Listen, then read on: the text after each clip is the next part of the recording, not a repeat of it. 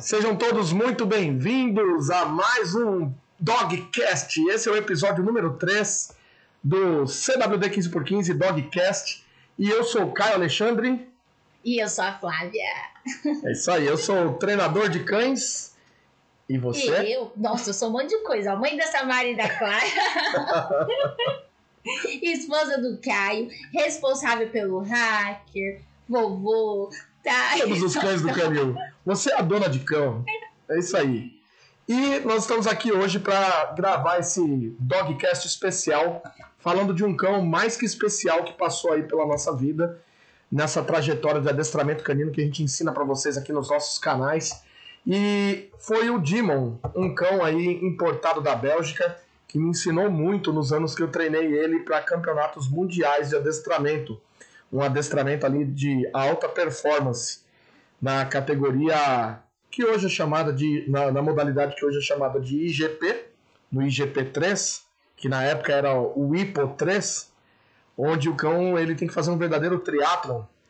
É, ali as provas têm três sessões faro, obediência e proteção.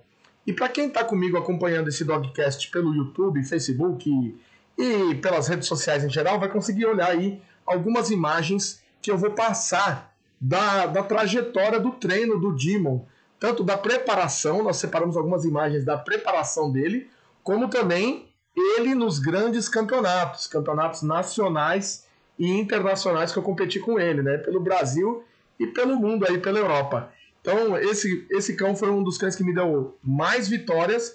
E eu vou falar detalhadamente a partir de agora como foi a história dele até ele chegar nas minhas mãos e de fato a gente começar a treinar. E daqui nós vamos tirar bons ensinamentos de obediência, de treinamento de alta performance de cães. E assim você vai começar a entender melhor ainda como você pode tirar essas lições para o treino do seu cão. Beleza? Então, ó, fica comigo até o final desse vídeo, quem está assistindo o vídeo. E quem está aqui ouvindo o podcast, o Dogcast número 3, também ouça até o final, porque você vai tirar muito ensinamento. Ensinamento de adestramento, ensinamento de vida, é, cada cultura. Curiosidades. Curiosidades, é isso aí, Flavinha. Ah, uma curiosidade Manda interessante aí. falar é assim: a gente viu o Jaco né? É, já falamos no, no Dogcast anterior, né? Isso. Da história do Jaco, que foi um, um, dos cães também que eu competi em campeonatos mundiais de adestramento. E agora tá vindo o Demon. E se a gente observar, é interessante a raça pastor alemão. Porque ela não tem uma característica específica, eu digo física, né? Porque normalmente as pessoas conheciam somente o cão policial que as pessoas falavam, né? Que é uhum. o cão capa preta. E na, na parte de, de esporte, dessa parte a gente vê que tem o pastor variedade, é né? a variedade de cor. Então tem o preto, né? O totalmente ah, preto. Legal. Vamos é, falar dessa curiosidade é, então. É legal. Porque, por exemplo. Tem muita quando, gente que não sabe. É, né? no começo, eu não sei se você lembra, quando a gente ia na casa da mãe, você vai com um cão. Porque normalmente as pessoas conhecem o, o cachorro capa preta. O capa preta, é, o capa pastor alemão capa preta. Isso, com as patinhas amarelinhas. Preto e bege, bonitinho. Isso. E quando é cinza, o pessoal pergunta. Fica confuso, né? fala, nossa, isso é pastor alemão? É. E hoje então nem se fala, né? A cor do Demon, ele era um esses cinza... olhos era magnífico, é. né? A marcação. Verdade, cinza encarvoado e parecia que tava de óculos é. mais claro, né? Incrível. Mas de... vamos falar então um pouquinho dessa curiosidade, só para você que está chegando agora. Esses cães que eu participei foram cães da raça pastor alemão. Eu participei do Campeonato Mundial de Adestramento da WUSV, que é a organização maior aí do pastor, pastor alemão no mundo. E a Flavinha levantou bem aí essa parada aí da, da, da variedade, né, do padrão da raça. Muitas pessoas não entendem muito sobre o padrão do pastor alemão e acabam conhecendo só aquele que é mais popular, que é o capa preta. O capa preta é aquele que tem, é qualquer pastor alemão que tenha qualquer proporção aí de preto e de bege. Uns tem mais bege e menos preto, só aquele mantinho preto ali como se fosse uma celinha do cavalo, e outros que tem quase todo o corpo negro e só as patinhas marrons. E aí, o que, que acontece? O mais conhecido é esse, dessa cor. Tu, quando, se, se eu falar a palavra pastor alemão, a imagem que vai vir aí no seu cérebro é essa. É um cão preto e bege, que foi o que ficou mais popular. com o, o seriado lá do Rintintim, né? Os seriados mais antigos mostravam os filmes, né, da TV, sempre mostram esse pastor, esse pastor alemão, esse padrão. É até como o Border Collie, né, que a gente pensa mais no Border Collie como branco. branco. É, É, E eu vim conhecer quando a gente foi numa prova de agility e tinha outras, outras cores. cores. Nossa, mas é, é, Border Collie. E eu achei lindo, eu por mim tinha todas as É, cores. porque aí tem, várias, tem muitas variedades, né? Só afasta aí o make aí, senão vai pegar em você. E aí, o que, que acontece? Vamos lá. Tem outras cores. O padrão da raça pastor alemão é o capa preta, que, como eu falei, é o mais popular. Tem preto e bege em qualquer proporção na cor dele. E tem também o negro inteiro, que as pessoas confundem com o pastor belga. Então, às vezes, a pessoa tem um pastor negro em casa, um pastor alemão na cor negra, preto, e ele acha que tem um pastor belga, e na verdade é um pastor alemão. Né? Então você tem que estar de olho na anatomia do cão, porque o pastor belga Gronandel, que o pessoal confunde aí, acho que é o Gronandel, que é o preto, peludo, ele é, a estrutura física dele é bem diferente do pastor alemão. O pastor belga ele é mais fino e ele é de pelo longo, o preto, certo? Do pastor belga. Agora o pastor alemão ele é na, na pelagem normal, ele pode ter também o pelo longo, mas tem normalmente tem o pelo normal da raça pastor alemão, só que a ossatura é mais forte, é mais pesada do que o pastor belga. Então tem o pastor alemão na cor preta. Eu tenho aqui também, né? A negra, né? Nós temos. E aí depois tem a cor cinza, que é onde você vai encontrar a maior variedade de tons. E a cada dogcast desse, você vai ver uma variedade diferente de cinza que eu já treinei. Então o Jaco, né? O Jaco, que eu trouxe aqui o, o dogcast número 2 aqui do nosso canal, eu mostrei ele, ele era um, um cinza em um tom escuro, só que com a marcação parecendo do capa preta, né? Ele era dois tons de. Era cinza e bege. Um Fury, que eu ainda vou falar sobre ele aqui no canal, o nosso cão campeão brasileiro, ele também tinha uma outra tonali- tonalidade, mais clara de cinza. E o Demon hoje é um cinza encarvoado, bem escuro, e a marcação dele que a gente guarda na lembrança são aqueles óculos, os dois olhinhos mais claros. Ai, que era um charme. Era demais, era um charme. Enfim, vamos falar dele então. Como que começa a história do, do Demon no Brasil? Na verdade, essa história já começa quando eu estou numa viagem lá na Europa. Estou lá na, na Bélgica em 2006, meu, meu, a minha primeira viagem com o nosso time lá do Canil Super Hund. E nessa viagem eu estava com o Jaco, com poucos meses de treino ali, o primeiro mundial, algumas coisas dando errado, ele me desobedecendo, né, naquela fase que ele ainda estava desobediente. E em um dos treinos, a gente vai para lá e vem para cá, e o nosso amigo ali da, da Bélgica, né, o Willem, ele conseguiu aí uma recomendação de compra de um cão para dona Ângela e para o Silvio. E a recomendação era o Demon, né, era de um amigo do, do Willem. E aí ele pegou e falou: Ó, tem um cachorro aí, o cachorro é muito bom, e nós estamos vendendo esse cão, se vocês quiserem e tal. Aí a parte da negociação, eu não sei falar muito, não vou entrar nesse mérito, porque aí era dos donos ali do, de quem estava fazendo a compra, que era os meus patrões na época, né? Silvio e Ângela. Mas aí o fato foi que eles fecharam o negócio e adquiriram o Demon.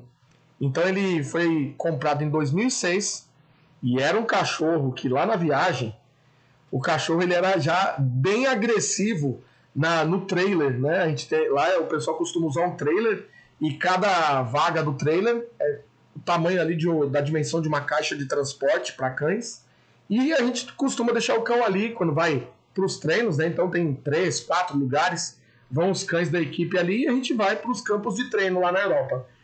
E ali, quando esse cachorro chegou na caixa ali no trailer, ele já queria matar todo mundo que chegasse perto da grade. O bicho era brabo.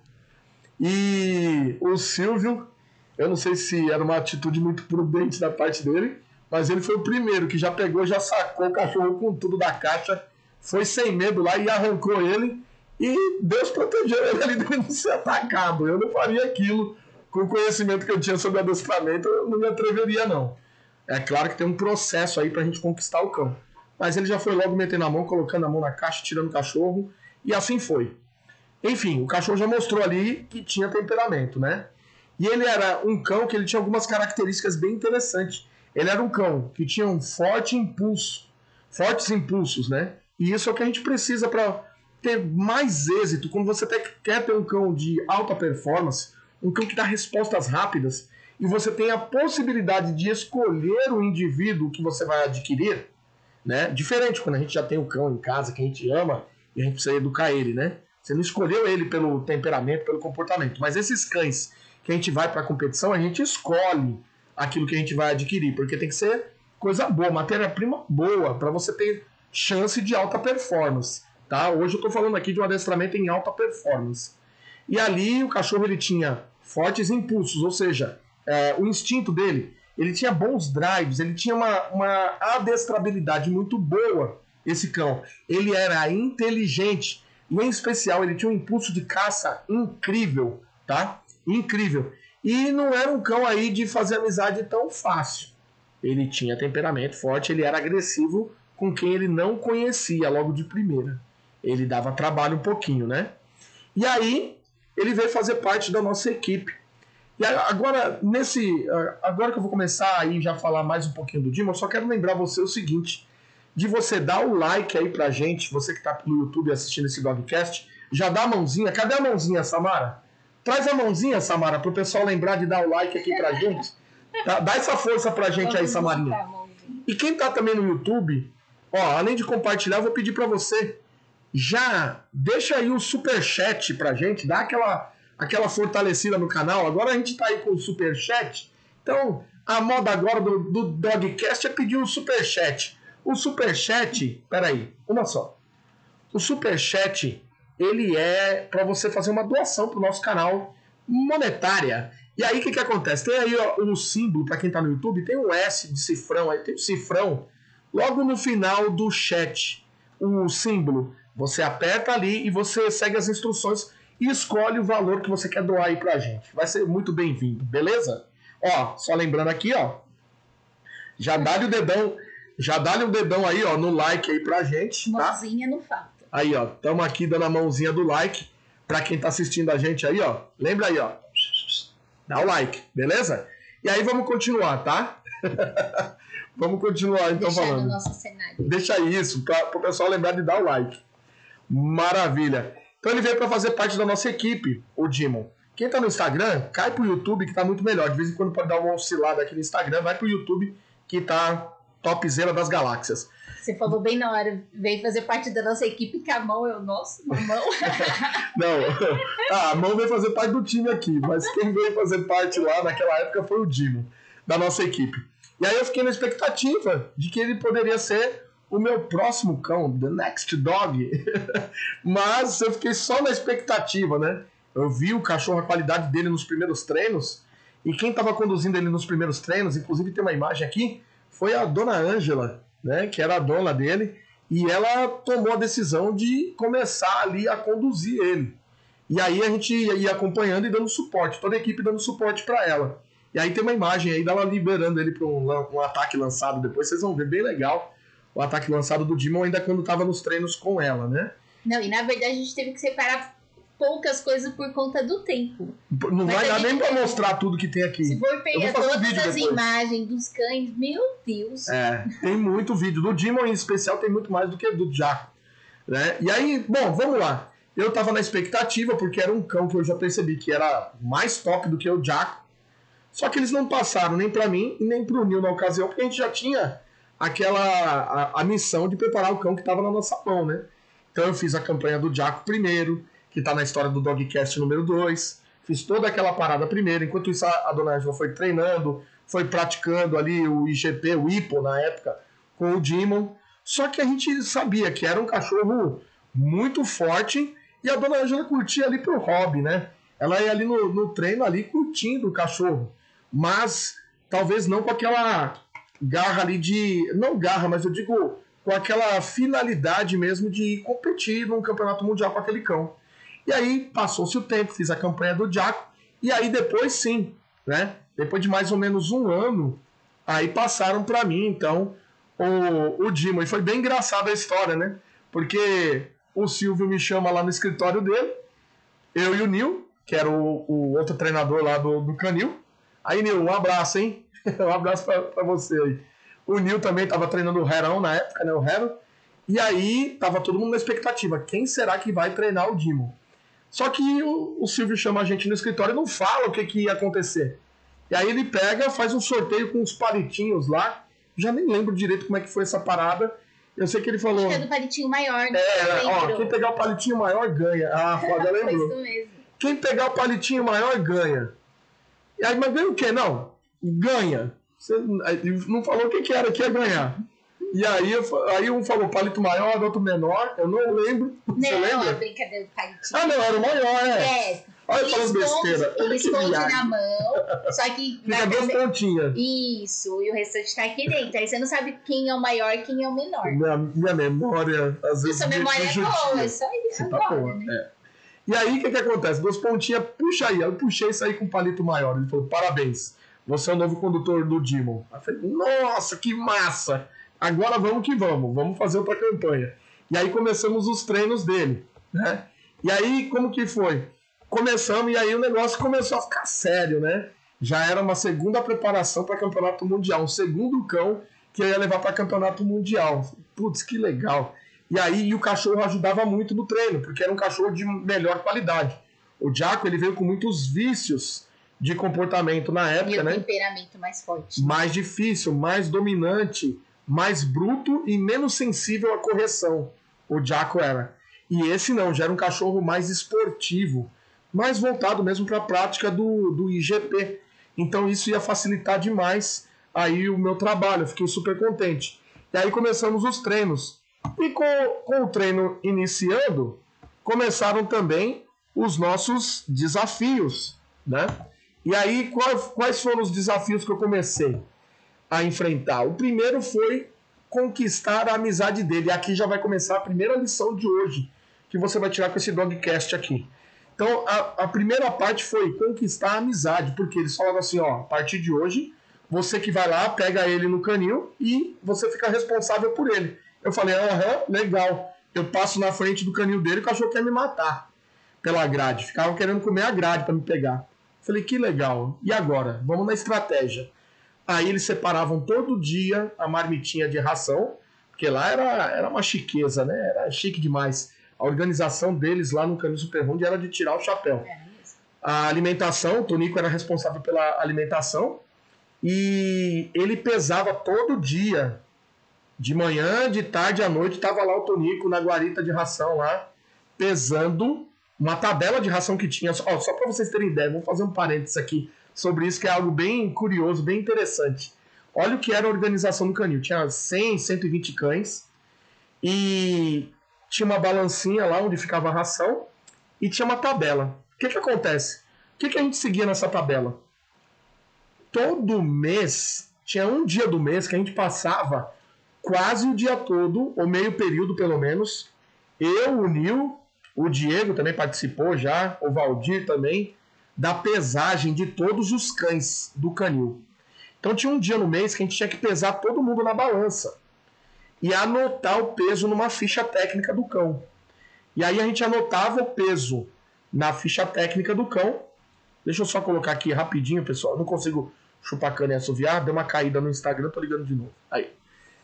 E aí a gente pesava todos os cães, marcava o peso deles na tabela.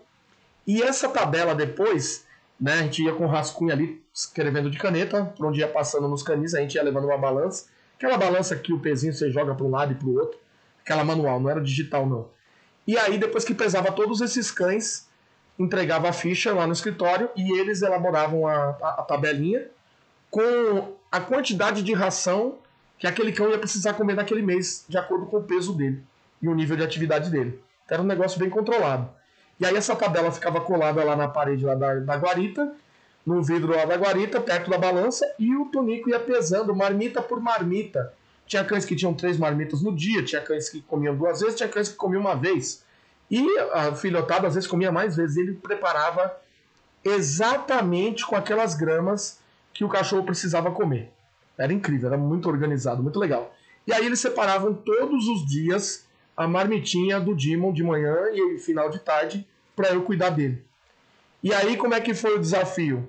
Foi eu conquistar ele. E aí eu usei uma técnica com o clicker para conseguir me aproximar Eu, fiz, eu usei uma técnica de aproximação porque ele não aceitava. Então todo dia eu chegava, só que eu era o dono da, da, do alimento. O que, que eu fazia? O cachorro tá agressivo, o que, que ele quer? O que, que ele tá mostrando para você quando ele tá agressivo? Depende do cão, né? Nessa situação, ele estava mostrando que ele não queria a minha imagem na frente dele.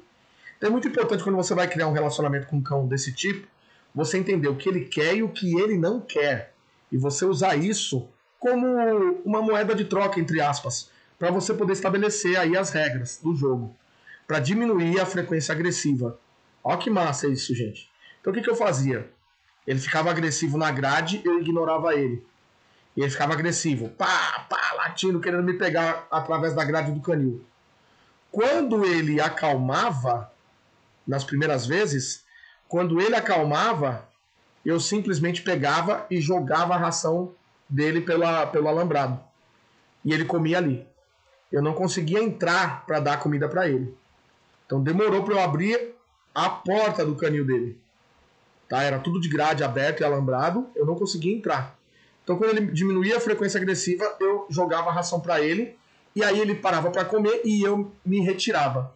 Ou seja, ele entendia que quando ele baixava um pouco o nível dele de agressividade, comida, reforço positivo, comida, vinha para ele. E o Caio, que era o alvo, o inimigo ali, que ele não queria a presença, a imagem, aquela imagem saía da frente dele. Olha que legal, dupla recompensa por ficar calmo, por calmo não, né, mas ficar menos agressivo no começo. Então, o ato de ficar menos agressivo, eu me retirava dali. E assim ele foi começando a entender que quando eu me aproximava, ele começou a desconfiar depois de alguns dias, viu? Levou acho que mais ou menos uma semana para entrar ali, para eu conseguir um relacionamento mais próximo com ele. Só para vocês terem ideia. Até que quando eu chegava, ele já não fazia mais barulho, ele já sabia, opa, restaurante vai abrir. Tá vindo carinha legal aí. Exato, é, ó, o carinha, o garçom tá chegando. Então, quando o garçom chegava, ele começou a ficar mais animadinho. E aí já não queria mais me agredir pela grade. E aí, beleza. Aí o que, que eu comecei a fazer? Eu comecei a pegar porções ali do alimento dele. E aí eu tocava no portão dele, que às vezes de tocar no portão ele já ficava agressivo. Eu tocava no trinco com a mão, segurava o trinco do portão com a mão. Quando minha mão ia no trinco e ele ficava calmo, eu clicava e pegava um punhado de comida e jogava lá para ele. Então, eu estava começando a mostrar para ele: olha que legal quando eu coloco a mão no trinco. Eu toco no trinco, você ganha um prêmio. E aí ele começou. Aí o que, que o cachorro começa? Se, ele, se eles pudessem explicar, é, falar isso, expressar isso pra gente, não demora muito para ele estar tá do outro lado pensando, entre aspas, é claro, né? Falando, ele estaria falando assim: Meu, coloca logo a mão nesse trinco aí, por favor, que eu quero ganhar com minha comida. É, se tornou um código, um estímulo sinalizador que indicava para o cão que ele ia receber o reforço positivo dele. E assim eu fui criando essas situações. Toda a cena que eu ia precisar para poder conseguir entrar no canil com ele. Olha só a missão, gente. Primeiro desafio. E aí então eu fui, toco no trinco, você ganha comida. Toco no trinco, na verdade era toca no trinco, eu clico por você estar calmo e você ganha comida. E assim foi evoluindo até que eu tocava no trinco, abria o trinco, trancava o trinco e dava comida. Depois abria o trinco, abria um vãozinho na porta de uns 10 centímetros, só que não era louco. Aí eu marcava o comportamento e jogava mais comida lá dentro. Fechava e ia embora. Ele começou a entender: poxa, para eu ganhar agora, ele tem que abrir essa porta, eu me manter calmo e aí ele me dá comida. Olha só, gente, eu tô falando processo passo a passo para você conquistar isso, um cão agressivo. Isso aí é bom ficar. Isso é ouro. É, e bem pontuado. Por quê? Muitas pessoas perguntam: ai, ai, eu tenho um cão agressivo e o que, que eu faço, né? Muitas pessoas Verdade. acabam perguntando. E quando escuta você falar, às vezes acha que é só chegar, oi cachorrinho, dar a comidinha e pronto, já resolveu. Não, teve um processo aí. Então foi Exato. É igual conquista de, de namorados, né? Exatamente. Tem, to, tem todo o primeiro você Você tem que ser interessante é, antes de ser interesseiro. Isso. É a, é a mesma psicologia praticamente. É a mesma né? coisa. Você não já vai chegar lá na, na sua gatinha, no seu gatinho, já, opa, já vai chegar na menina, no menino já abraçando. Não, tem Abraçando e beijando já, É. sem conhecer direito. É Não, e verdade. você vê como o comportamento. depende, hoje em dia depende. É. Sei lá. E vê, que, maluco. e vê que interessante, né? Não tem nada a ver agora aqui com a parte de, de cães. Tem a ver e não tem a ver. O que acontece? O, o, as atitudes, como as atitudes podem mudar o comportamento de um ser, né? De um cão ou de pessoas. Eu lembrei que o Caio falando e eu acabei lembrando de um comportamento que eu consegui mudar de uma pessoa. E foi mais ou menos essa estratégia. Eu não sei se você vai lembrar da história agora. Ah, É, as minhas filhas, a mais velha, fazia judô. E a gente entrava no ônibus, vê se você vai lembrar. Ah, lembrei o motorista gente, do esse ônibus. né? exemplo é maravilhoso. O que que acontece? A gente entrava no ônibus e esse cara sempre mal-humorado, mas muito mal-humorado. Ele já, já tinha tido até reclamação com as senhorinhas. Ele entrava, as senhorinhas saía, ele saía rasgando com o ônibus. Então o pessoal ficava bravo com ele. E ele era sempre mal-humorado. E as minhas meninas, eu sempre eduquei. Quando a gente entrava no ônibus, a gente, boa tarde, bom dia. E a, e a Samara entrava, boa tarde. Ele nunca respondia. Ela, nossa, mãe, ele não responde. Aí ela, ah, tá bom, deixa ele. Aí o que aconteceu? Toda semana a gente ia pro judô duas vezes por semana. Comecei a comprar chocolate. Aí eu Chocolate. falei, vamos levar um chocolatinho pro motorista pra ele ficar feliz. Aí dei na mão da Samara o chocolate, falei, ó, quando você entrar, você dá boa tarde e estende a mão pra ele e dá o chocolate. Foi o que? Acho que umas três vezes. Foi muito engraçado, porque a primeira vez que ela entrou, ela, boa tarde, ele não olhou. Aí ela foi pra frente e, e estendeu a mão pra ele, né? Pra ele ver. Aí ele olhou assim com uma cara e Ficou chocado. Ficou meio assim, aí a gente é pra você. Aí ele, ah, oh, obrigado, mas tipo, sério ainda. Aí pegou o chocolatinho dela. Ok. Aí no outro dia, no, no, na outro dia da semana que a gente que ir, dei chocolate de novo pra Samara. Aí foi quando você entrar, você dá boa tarde e dá o chocolate pro motorista. Aí a segunda vez, a hora que ele já viu a gente, a fisionomia dele já mudou. Aí a hora que ela ofereceu, ela subiu, boa tarde, deu o chocolate. Ele, boa tarde, pra onde você tá indo? Nossa, que roupa bonita. Aí foi que ele observou que ela tava com a roupinha de judô. Aí da terceira vez a gente já ficava na frente, não ia mais pro fundo, que era ótimo. Aí a gente já descia pela frente. Então você vê como atitudes, psicologia mesmo, né? Você acaba mudando o comportamento, tanto do cão, né? Tanto de um animal que irracional, né? Digamos Aham. assim, como das pessoas mesmo, do ser humano. E, e, gente, esse motorista ficou muito bonzinho pra gente. Verdade. E aí, então, ó, é- esse é o manual da conquista. Enfim, continuando, como a Flávia falou, você vê, funciona tanto pra gente quanto para os cães. Então você tem que ser interessante antes de ser interesseiro com o animal. E aí eu mostrei pra ele que eu era interessante. Só que aí teve um porém. O dia que eu comecei a ter confiança, e aí, ó, fica outra dica pro pessoal que vai lidar, tem que lidar às vezes com um cão e você tem que conquistar ele e ele é agressivo. Cuidado que não é brincadeira eu comecei a ter confiança e eu falei, agora já dá para entrar. Só que você tem que tomar muito cuidado, você não pode ter excesso de confiança, que no excesso de confiança mora o perigo do acidente. Quando você acha que nada vai acontecer, que tá tudo bem. Quando você acha que você sabe muito e que tá tudo certo, é a hora que o acidente acontece. Então nunca sofra com excesso de confiança. Mas ali não foi nenhuma questão de excesso de confiança. Eu acreditei que já era a hora. E ali eu entrei para deixar de fato ali uma refeição completa para ele. Meu Deus do céu, nesse dia que eu entrei, eu fui colocar a primeira vez que eu fui ter contato direto com ele, já dentro do canil dele, esse cachorro partiu para cima de mim e por Deus, ele não me atacou, não me atacou porque não quis. Subiu em cima de mim e ficou rosnando na minha cara. E agressivo do jeito que ele era, foi difícil de entender que de acreditar que ele não me atacou porque eu achei que ele ia catar meu nariz. Ele saiu batendo o dente e subiu em cima de mim. E eu fiquei quietinho, paradinho, que eu não sou tonto também, sei. Você aí, se você estiver passando por um- uma, uma situação de apuros, às vezes é melhor, você tem que avaliar a situação, mas às vezes é melhor você ficar parado, que talvez você sofra menos ataque do que se você correr ou lutar ou se movimentar demais nessa Não, hora. E se a gente for pensar no instinto do cão, ele gosta da caça.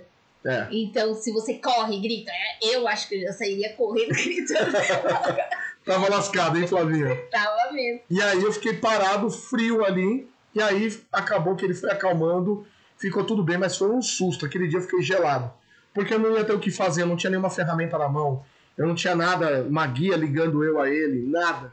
Então foi um risco que eu corri, mas aí ficou tudo bem.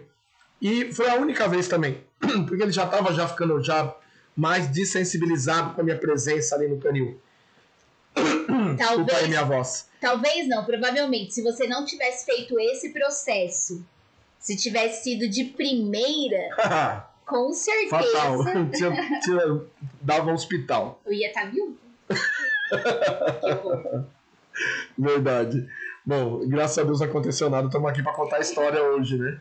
E aí, então, foi assim, mas aí depois ele co- começou a me aceitar melhor, e aí chegou os momentos de pegar ele, colocar a guia, aí a mesma coisa, coloca a guia, só que aí colocava a guia e levava ele para passear. E aí já era. Aí foi correr pro abraço, ficou mais um tempo lá na parte de cima do canil, lá na área do canil, da empresa lá, e depois desceu pro canil da minha casa para morar com a gente e conviver relacionar comigo para poder ter um vínculo maior, já que ia competir comigo. Assim a gente venceu a primeira etapa. Então, ó, não vai querer colocar a mão. O problema é esse, como a Flávia falou, você não chega, chega, é, chega na pessoa beijando, abraçando quem você não conhece. Pensa comigo, se alguém chegar na rua em você, você tá andando pela rua, algum desconhecido chega em você e faz assim, ó, oi, e coloca a mão em você, como eu tô fazendo aqui na Flávia, e já toca em você, você nunca viu na vida. O que, que você vai fazer? No mínimo, você disfarçadamente, uma pessoa que é mais tranquila, mais social, no mínimo, o que, que vai fazer? Delicadamente ali, ou educadamente, vai se esquivar para que a mão saia dali de cima do ombro, né? Por quê? Porque o seu corpo é a sua casinha. E o teu instinto diz que você tem que preservar essa casinha chamada corpo. E o cachorro não é diferente. Quando alguém toca nele e ele não conhece, está colocando em risco a integridade física dele, na cabeça dele. Está colocando em risco a sobrevivência. E aí, por defesa, ele acaba atacando. Então você não pode pegar um cão que você nunca viu e já querer tocar, colocar a mão para fazer amizade. Isso é um erro terrível e eu vejo a maioria das pessoas cometerem. Às vezes nunca viu o cachorro, mas dá aquela coceira, aquele comichão de querer colocar a mão na cabeça e tocar no cachorro. Ou dar as costas da mão para o cachorro cheirar, aquela verdadeira lenda, né? Dá as costas da mão para o cachorro cheirar, se ele aceitar de boa, você põe a mão nele. Meu amigo, minha amiga, tem cachorro que se você der as costas da mão, você fica sem a mão inteira. Não se iluda com isso. Então, muito cuidado, vai com calma, vai marcando a sua aproximação, como eu falei aqui na primeira dica. Agora, a segunda parte aqui. Quando eu comecei os treinos com ele, eu percebi então que esse cachorro, o Demon, ele tinha pontos fortes e pontos fracos, né?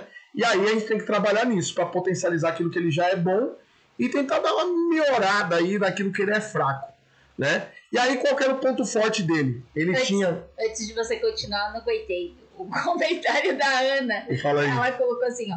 Delicadamente, dá um empurrão com um soco e xingar alto. delicadamente. o delicadamente foi esplêndido. Aí é no exemplo dos seres humanos, né? Se alguém abordar é, dessa forma na Mas rua, foi né? muito engraçado. Ela colocou delicadamente. Dá-lhe um soco. Dá um empurrão com um soco, tá? Massa, boa, Ana. Desculpa te atrapalhar, mas é que esse comentário foi hilário.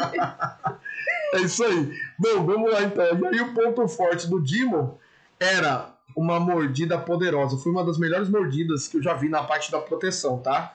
Na parte do, do- da proteção, do treino de proteção para campeonato ali. A mordida dele era uma morsa, e isso era uma grande qualidade. Devido ao seu grande impulso de caça. Era um cachorro que tinha um impulso de, de caça muito forte. E além disso, era um cão inteligente. Ele aprendia bem rápido tudo que eu ensinava para ele. Então eu tinha aí bons pontos fortes nesse cão. E em contrapartida tinha também a parte fraca, que era o quê? Eram os desafios que eu tinha na mão para poder vencer com esse cão para colocar ele em alto nível de competição de adestramento, que era latidos deficientes na hora da proteção. Na hora da proteção tem um exercício que eu já vou até dar uma pausa e vou soltar para o pessoal que está no YouTube e vou comentar aqui no Dogcast, tá? Na, aqui no nosso podcast. E eu vou soltar já para vocês entenderem, tá? Tem um exercício em que ele tinha então a dificuldade, a deficiência era latir forte. Eu não vou nem mostrar, primeiro eu vou falar o que, que eu fiz para depois mostrar o resultado. Que ele já vai estar tá latindo bonito ali, não, o resultado, então tem que falar primeiro do desafio. Latia fraco contra o figurante na hora da proteção. E ele tinha um faro também que não era bom. Na prova de faro, na categoria, na, na modalidade, na parte do faro, ele não era bom. O faro, o cachorro ele tem que fazer um rastro de uma pista, né?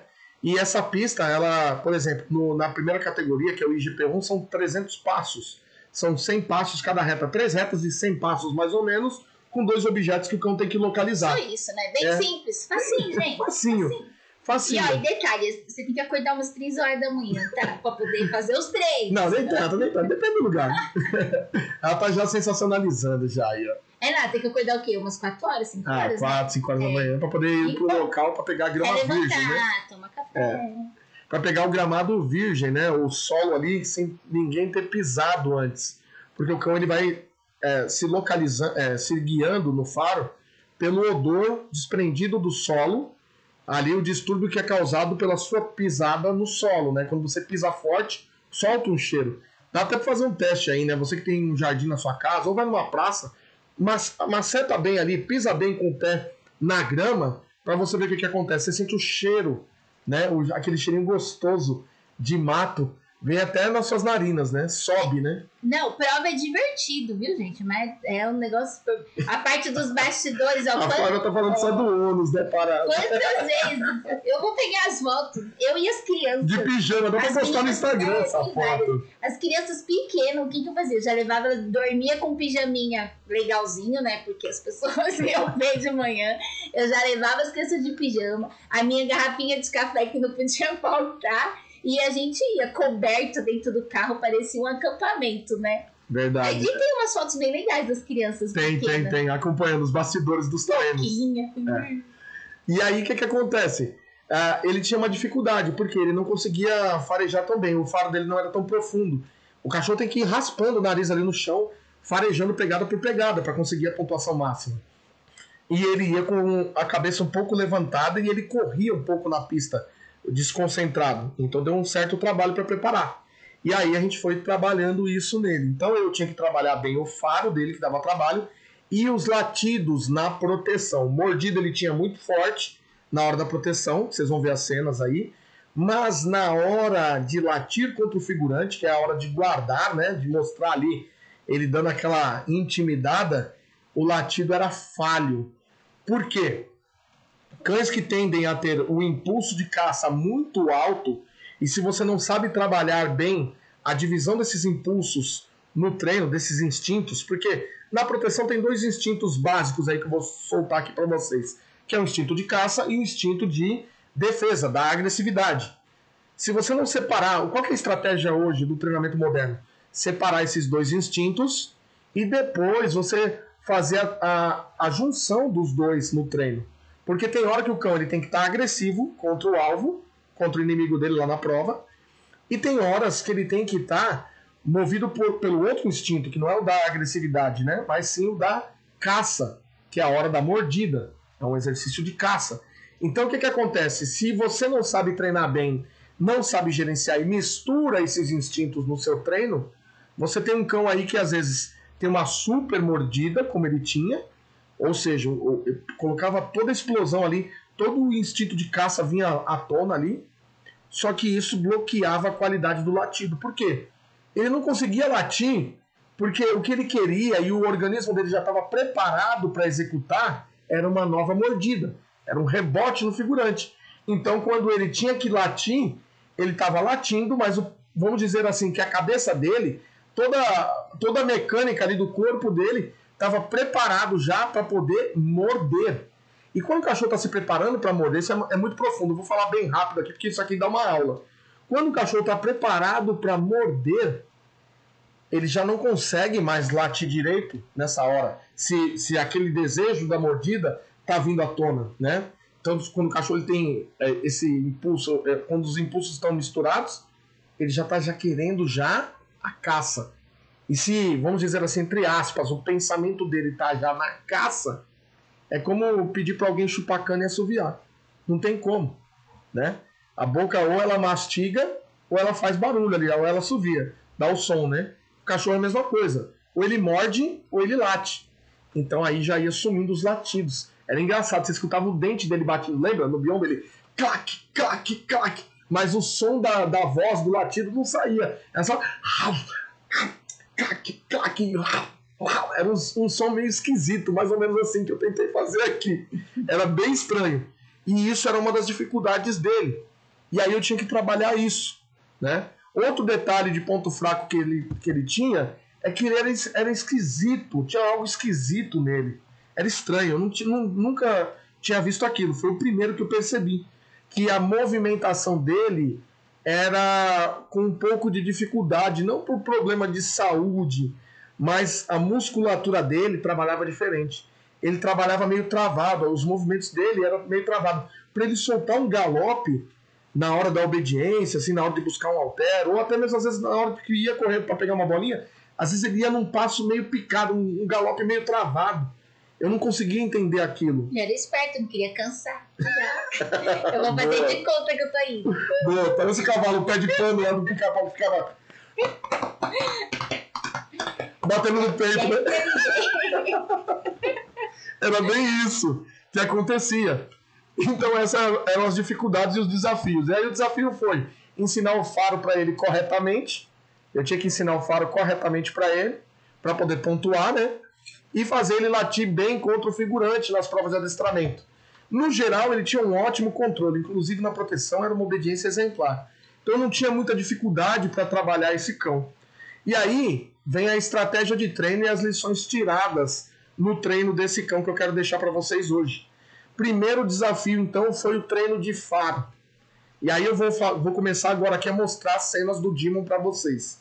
Eu vou fazer assim, ó, vou mostrar o desafio e o resultado. Legal. Vou falar o desafio e mostrar na tela aí para vocês o resultado.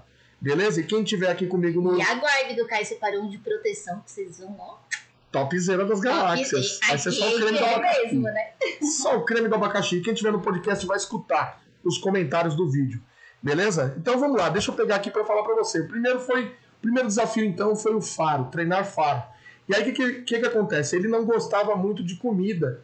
E a gente usa comida para ir premiando pe, pegada por pegada do cão e depois vai tirando aí as recompensas até que o cachorro só segue o rastro no dia da prova e no dia da prova não vai ter comida nenhuma.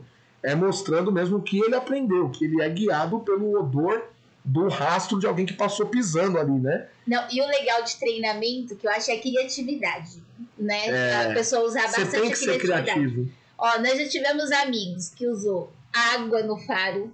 É? Exato, é? ao invés de petisco. A gente já teve amigo que usou Isso é frango, é né? Já. Queijo. Frango, Ai, gente, queijo. o do queijo foi muito engraçado. Porque acontece, a nossa casa. eu não lembro, hein? Eu vou, você vai lembrar quando eu falar. O do queijo, eu paguei o maior mico.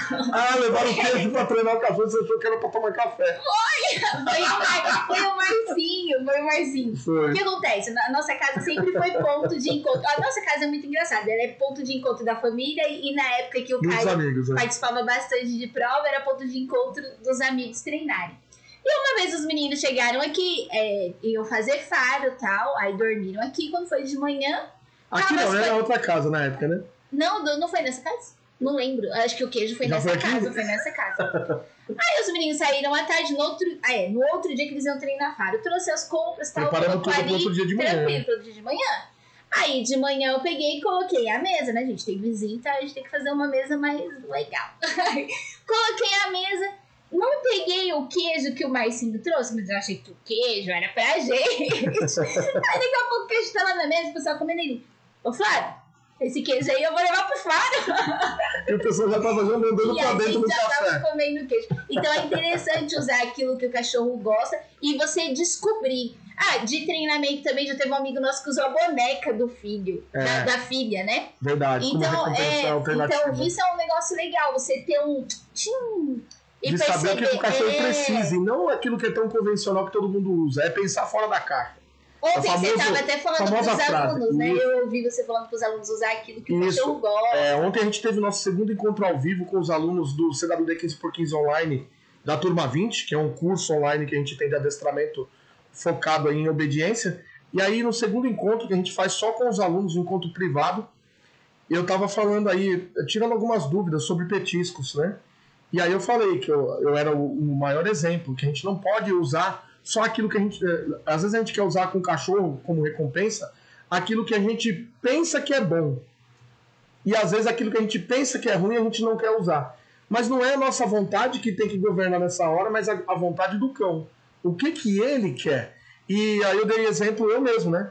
Que apesar de você ter falado do queijo aí, você é fã de queijo, o pessoal que vinha em casa é fã de queijo, mas eu já não gosto. Não sou fã de queijo. Eu como só uma mussarela, um queijo prato, um cheddar e olhe lá. Eu não sou fã de muito queijo, não. E aí eu falei pro pessoal, gente, ó, eu não sou fã de queijo, mas se meu cão gosta de queijo, eu tenho que usar. Eu não posso pegar e olhar assim e falar assim, ah, eu não gosto, então não vou usar isso. Ou eu não como carne, não vou usar carne como um petisco pro meu cão. Tô dando só um exemplo aqui, gente, saindo um pouquinho fora até, mas tem a ver com criatividade, né? Que também eu vou mostrar um pouco de criatividade aqui no nosso treino. Eu acho, eu acredito bastante é, que o treinamento tem, tem, que usar muita criatividade. Isso, porque pra você descobrir cão, o que o cachorro quer. É, e é como o Caio sempre fala aqui, o cão não é por raça, né? A gente não trata o cão aqui como raça, como e indivíduo. sim como indivíduo. E aqui a gente vê, cada cachorrinho é de tem um essa jeito. Particularidade. Tem, é, engraçado. É. Tem a sua personalidade o hacker, não, também. O hacker, o que, que ele não gosta? Ah, o hacker não gosta de muita coisa, ele é mó fresco. ele não cachorro fresco. Em especial salsicha. Quando era filhote, comia salsicha que era uma beleza, mas na hora do treino agora, depois de velho, perdeu o, o prazer pra, e vai salsicha. E vai descobrindo o que faz bem e o que não faz. O Tyson a gente descobriu por um acaso, gente. Carne é. de porco. Ele não pode com carne de porco. Você Tem dá... alergia.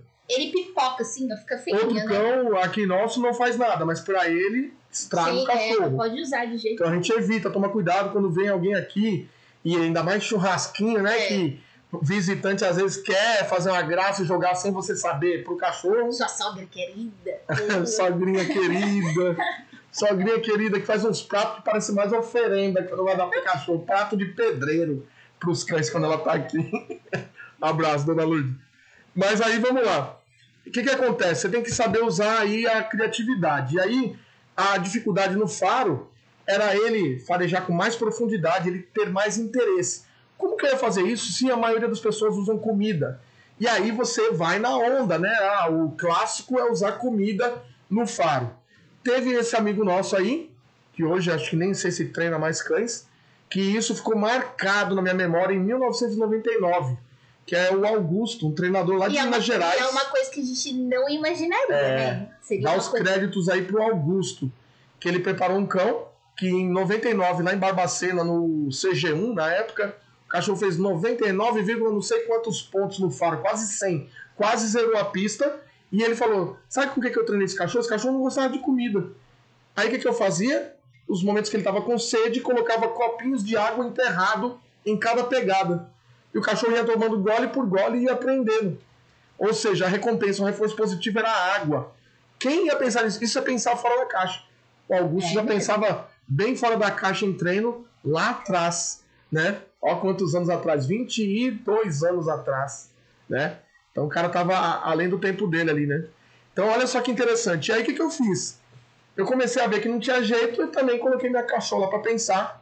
E aí eu comecei a usar bola de tênis. O cachorro era louco por, por brinquedo. O cachorro tinha um instinto de caça alto, alucinante. Ficava doido quando via uma bola. Eu comecei a usar 10, 15 bolas na pista de faro. Andava um certo trecho enterrava, fazia um buraco na grama, cavava um buraco e escondia uma bola. Então a cada três, quatro, cinco passos ele encontrava uma bola. E ali eu consegui fazer com que ele concentrasse mais na busca na pista de faro. Ó, isso deu trabalho, gente. Pensa você com uma, uma colherzinha cavando, ou às vezes chutando assim com a bota para abrir buraco, uma cratera no chão, para esconder no meio do mato ali a bola, e ó, e tome colocar a bola. E foi tempo de treino, e foi tempo. Só que nessa época a gente treinava muito. Treinava muito, era duas, três vezes na semana fazendo faro, viajando às vezes para outra cidade para treinar. E assim eu fui preparando. Então esse foi o primeiro desafio, treinando então com a bola enterrada, com bolinhas enterradas. E aí, você só tem que tomar um cuidado, que aí esse treino também traz um efeito colateral. O efeito colateral é, o cachorro começa a pegar tanto prazer em farejar ali, só que ele acaba tendo uma certa ansiedade e essa ansiedade gera mais velocidade. E aí, para você controlar a velocidade no faro, é um problema, porque aí você pode ter um problema aí. Essa ansiedade pode fazer com que o cão dê uma certa desconcentrada, porque tem uma regra: quanto maior a ansiedade do cão, quanto mais motivado e mais ansioso, menor concentração o indivíduo tem. E aí você corre o risco de perder ele quando ele tem que fazer a viradinha do ângulo. Porque tem ângulos de 90 graus, são retas de 100 passos, 200 passos, dependendo da categoria, só que do nada vira um ângulo de 90 graus e começa outra reta. E aí, se o cachorro tá acelerado, ele passa direto do ângulo. E detalhe, para quem não sabe, é, o condutor não sabe. Ele vai na, na categoria maior, que é essa internacional maior. que a gente participa. Então, na verdade, na hora do vamos ver lá, você vai confiar no seu cão, naquilo que você treinou. Exato. Né? Os olhos do cão e os olhos do condutor é o nariz dele. A guia vai frouxinha, né? Então não tem como você Você vai 10 assim, metros pra trás. Você dá uma é. puxadinha assim pra avisar, é ali, ó. Não é. tem como. Não adianta, ainda que você quisesse avisar com a guia dar sinal no, no IGP3, você não sabe onde tá o ângulo, né? É. A menos que naquele dia aquela marcação tá visível. Aí de malandragem, de macete, pode ser que algum condutor vai dar uma segurada lá, né? Sem, sem o juiz perceber também, né? Porque se perceber, você é penalizado. Enfim, isso foi um grande desafio que eu venci e agora eu vou mostrar então o resultado depois. Qual foi o resultado? Será que eu consegui então resolver esse problema do faro do Demon? Era um faro então que ele ia muito com a cabeça alta, acelerava na pista e dava muito trabalho. Então agora o que, que eu vou fazer? Eu vou colocar para vocês. E será que eu vou colocar? Cadê? Cadê? Ai, ai, ai. Deixa eu ver se tá aqui o, o treino de faro dele aqui. Pera aí. O treino não, a prova de faro dele para colocar para vocês. Deixa eu separar aqui bonitinho. Aqui. Só que eu tenho que ter um cuidado. Enquanto o Caio tá colocando, colocar quem sem gostou, som. Dá o seu likezinho aí, coloca que tá gostando. E se tiver alguma curiosidade para perguntar sobre do Demon, pergunta aí que eu tô dando uma lidinha aqui. É isso aí. Caio. Bom, olha aí agora o resultado. Isso aqui eu fui julgado em. Então vamos ver a data aqui. Cadê? Não tem a data? Essa prova foi em 2008, novembro de 2008. Esse aqui é o juiz Sérgio Voskabonic, é um juiz experiente, competidor de nível mundial também de adestramento. E nesse dia ele julgou a minha prova. Vamos assistir a prova aqui. Quantos tem... anos caiu em 2008 você tava? Eu tava com 29 anos. Oh, tá bom, de cabeça. Garotinha ainda era magrinha lá, e só a cabeça ainda. só o coco. Então, ó, vou deixar em tela grande e vou comentando aqui para vocês irem acompanhando.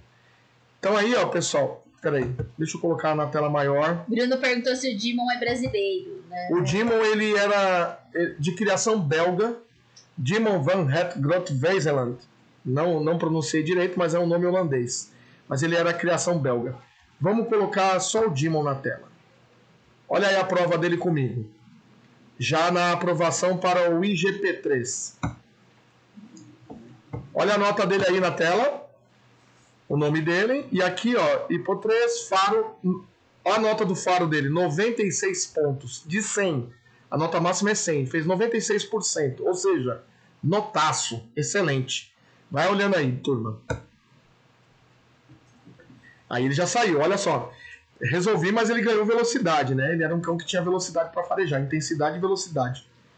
Aí já localizou o primeiro objeto, para quem está assistindo o vídeo, tá? Você que está ouvindo o Dogcast, não fica chateado não. Eu vou comentando para você aqui. O moral da história para quem está ouvindo o Dogcast é que eu resolvi o problema do cão. Ficou farejando bem. Aí ele retomou a pista e começa novamente o faro. Olha a concentração, ele indo reto. Ele tem que ir passo por passo nessa prova aí de faro, sem levantar a cabeça. A cabeça bem com o narizinho bem profundo aí no chão. Aí o, as imagens aí, eu quero dar os créditos também ao meu amigo Portugal, que era um competidor também. Muito obrigado, Portugal, por você ter feito esse trabalho aí de guardar esse material no seu canal do YouTube. Hoje aí, ó, estamos usando aí, compartilhando essas imagens. Aí a segunda reta, vocês viram, ele já virou o ângulo de 90 graus e está indo embora. Agora vai vir um outro ângulo de 90 graus para direita. Observe, ó, virou quebradinho, hein, turma? Cê é louco. Agora ele vai localizar um objeto. A prova dele é rápida porque ele farejou muito rápido. Rápido mesmo. Ele é, condicionou por causa das bolinhas, né? Ele vai localizar um objeto agora e vai deitar avisando que achou. Observem. Quem tá aí comigo no YouTube. Aí, garotinha, ela indicou o objeto. A indicação poderia ser mais precisa, mais rápida, mais determinada. Demorou um pouquinho para deitar ali. Foi penalizado. E agora retomando a pista, continuando o faro. Continuando, e agora ele vai ter uma outra virada para a direita de 90 graus. Nossa! ah, não, perdeu ali. Pensei que tava muito. Parecia até que era um ângulo, vocês viram? Me enganou ali. Ali ele foi penalizado também. Agora ele virou um ângulo mortal ali, ó. 90 graus na veia. Agora terceira reta e vai virar para a esquerda agora o último ângulo. Para entrar na quarta reta. Levantou a cabeça, vocês viram? Levantando o focinho, ó, e tá sendo penalizado. Virou, ó, perfeito o último ângulo. E agora vai para o último objeto para localizar, mas já cansado, aí levantando a cabeça. Desconcentrado. Isso perde ponto tirar o nariz assim do, do, do chão, com a boca meio aberta. Localizou, aí já localizou mais determinado. Finalizou aí a prova de faro. Que massa, que saudade dessa época, que bons tempos. Meu Deus.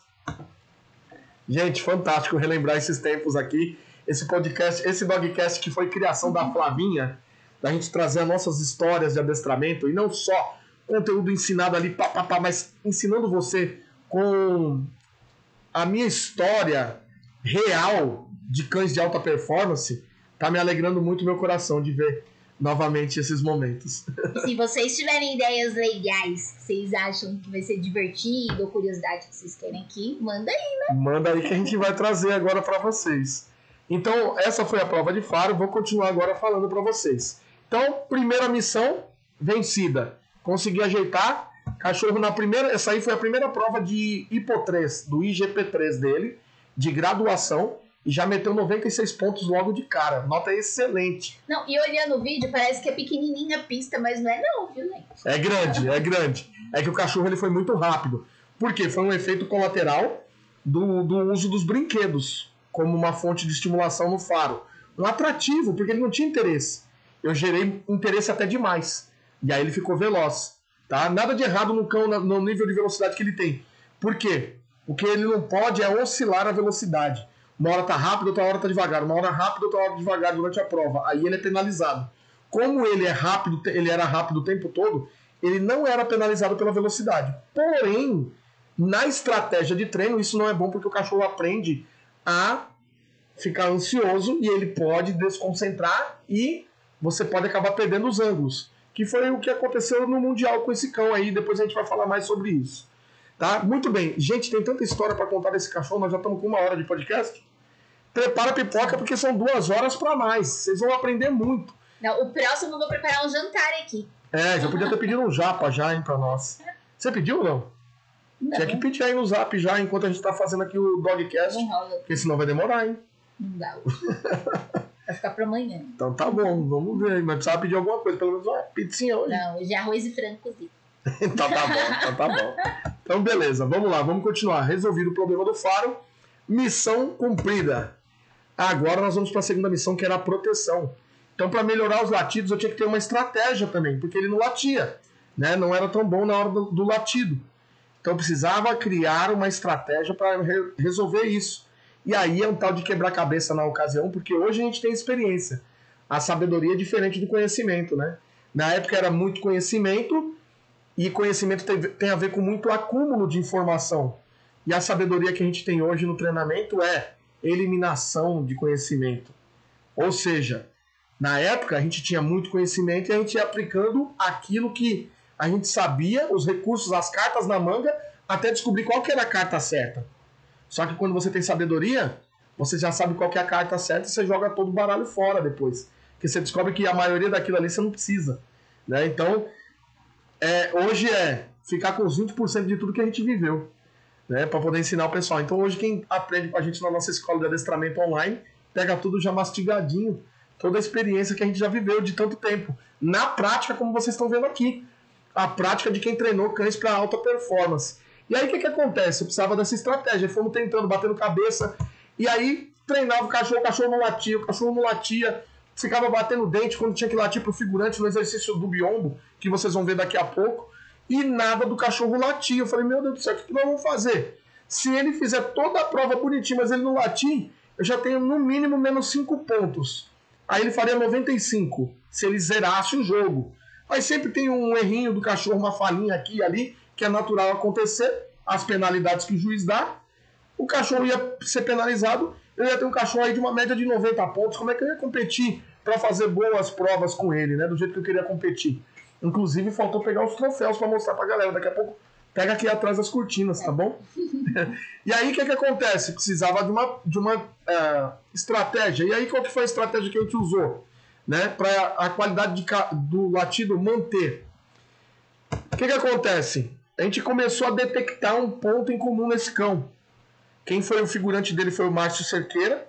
E a gente treinando em conjunto, a gente sempre fazia as reuniões. Eu, ele, quem treinou a figuração, né? A proteção. Ele e o Valdir Rocha eram os figurantes oficiais desse cão também. E junto com a gente ali tinha a equipe que estava todo mundo ali no todo mundo em unidade ali treinando e pensando no que podia ser usado com aquele cão. Só que a gente foi treinando e mais quem estava mais próximo ali, eu e o Márcio no treino com ele, a gente descobriu que com aquele cachorro não funcionava repetir mordida no treino. E aí é uma parada meio técnica que eu vou falar aqui. Alguns treinadores vão pegar, talvez para você que não é treinador, talvez nem seja interessante, mas nem por isso você sai desse vídeo. Fica aqui desse dogcast que vai ter mais ensinamento ainda. Mas o que que acontecia? Tem um vídeo de proteção. É, que é emocionante. e aí o que que acontecia? Ele, quando ele. Se a gente fazia o treino de latido primeiro, dele latir no biombo, que vocês vão ver aqui, é um dos, um dos exercícios que ele tem que localizar o figurante e avisar que tem alguém escondido ali no esconderijo. Como que ele avisa? Ele só pode latir, mas ele não pode tocar nem morder a pessoa. Então ele fica latindo ali, ele fica mais ou menos, ele dá 50, 60 latidos ali no biombo, até que o condutor consiga chegar lá, sob ordem do juiz, e o juiz fala para você tirar o cachorro do, do alvo ali, do figurante, do inimigo, né? Do suposto inimigo ali no, no nosso teatro da competição, na simulação. E o cachorro tem que ficar latindo o tempo todo, latidos constantes, ininterruptos, contínuos. E para esse cachorro era um desafio. E aí o que, que acontecia? Quando começava o treino, treinando esses latidos, ele latia bem a primeira sequência. Só que a gente, quando treina, a gente faz repetições de duas, três vezes um determinado comportamento do cão numa sessão de treino. E aí na primeira sessão ele latia bem, uau, uau, uau, com aquelas falhas dele, mas ele estava aprendendo, porque a gente começava o treino puxando a defesa dele, puxando a agressividade, então ele não soltava latido agressivo contra o figurante, e aí a gente premiava deixando ele morder. Só que depois que ele dava a primeira mordida, à medida que a gente foi treinando, a gente vai conhecendo o tipo do cão, né? O comportamento dele, você só conhece treinando no dia a dia. E a gente treinava muito nessa época, gente, muito. Porque para você ser competidor não é brincadeira. Tem gente que às vezes vê provas assim e fala assim: Caio, um dia eu vou competir no IGP também como você. Vai nada, a maioria não vai. A maioria não vai. A maioria que fala, não, eu vou competir, um dia eu vou ser igual a você, igual a outro competidor aí, igual a Priscila, Marcos e a galera toda aí que são os tops aí do Brasil. Não vai, não se iluda, são poucos que vão chegar. Eu tô falando a verdade para vocês, por quê? Porque você tem que ser atleta. Como a Flávia falou, tem que acordar 3 horas, 4 horas da manhã, tem que abdicar de família, tem que viajar, ficar um mês na Europa, às vezes sozinho, treinando, quem está disposto a pagar o preço? A se fosse ficar um mês na Europa, eu ia curtir também. Se você fosse junto, né? Agora ficar separado não é fácil não, né, família? Ah, eu ia sentir saudade de você, mas às vezes eu caio na Europa é, treinando. É. Gente, você acha que você acha que ele me engana quase que ia sentir saudade de mim? Ó, não, era legal, viu? Tava na Europa, um lugar totalmente diferente, era legal, outra era realidade. É, outra realidade. Tinha o telefone pra matar a saudade, era só dar oi e ok. Mas era gostoso. Treinando, tendo conhecimentos novos, tudo novidades. Ele lembrava de mim. Era Disneylândia, era a Disneylândia é. do adestrador. Era a Disneylândia do adestrador. Eu ia lembrar de você de vez em quando. Você nas compras nem ia saber que, que tinha marido. Então, e você no treinamento. Né? Enfim, a gente tem que abrir mão de muita coisa. Então não é todo mundo que pratica esse esporte, mas é recompensador demais. Ele te dá qualidade técnica de alta performance para você fazer qualquer outro tipo de adestramento. Ou pelo menos, não vou nem dizer qualquer outro tipo de adestramento, mas a grande maioria dos adestramentos. Para treinar cães pet de obediência em casa, nem se fala na qualidade que te dá de mão para você treinar. Então eu recomendo que os treinadores dediquem a isso, mas eu sei que poucos vão chegar lá. Estou falando a real. Não estou sendo arrogante quando eu falo isso. Eu estou falando da realidade de quem viveu as quatro linhas do treinamento de alta performance no Brasil e em mundiais. Mas o fato é o seguinte: a gente percebeu com, com muito treino que depois que ele dava a primeira mordida, que ele era recompensado latido com a primeira mordida, quando tirava a mangadeira e entregava para o figurante para recomeçar o exercício, ele já ficava sem latir, batia os dentes, clac, clac, clac, e já vinha aquela dificuldade para ele conseguir latir, porque a ânsia pela mordida era maior, o desejo pela mordida era maior. E quando a gente percebeu isso, a gente falou: Meu, vamos mudar o treino? Vamos fazer o seguinte: esse cachorro é um treino só de sequência de latido. Um treino forte de sequência. Então nós vamos puxar bem os latidos dele na primeira sequência. Vamos puxar tudo que a gente pode. E depois a gente vai para os treinos de mordida e acabou. Não vai pedir mais para ele latir coisa nenhuma. E assim a gente, ó. Foi a eureka. Foi ali que a gente descobriu o mistério do Demon. E aí foi mais uma escola para nós.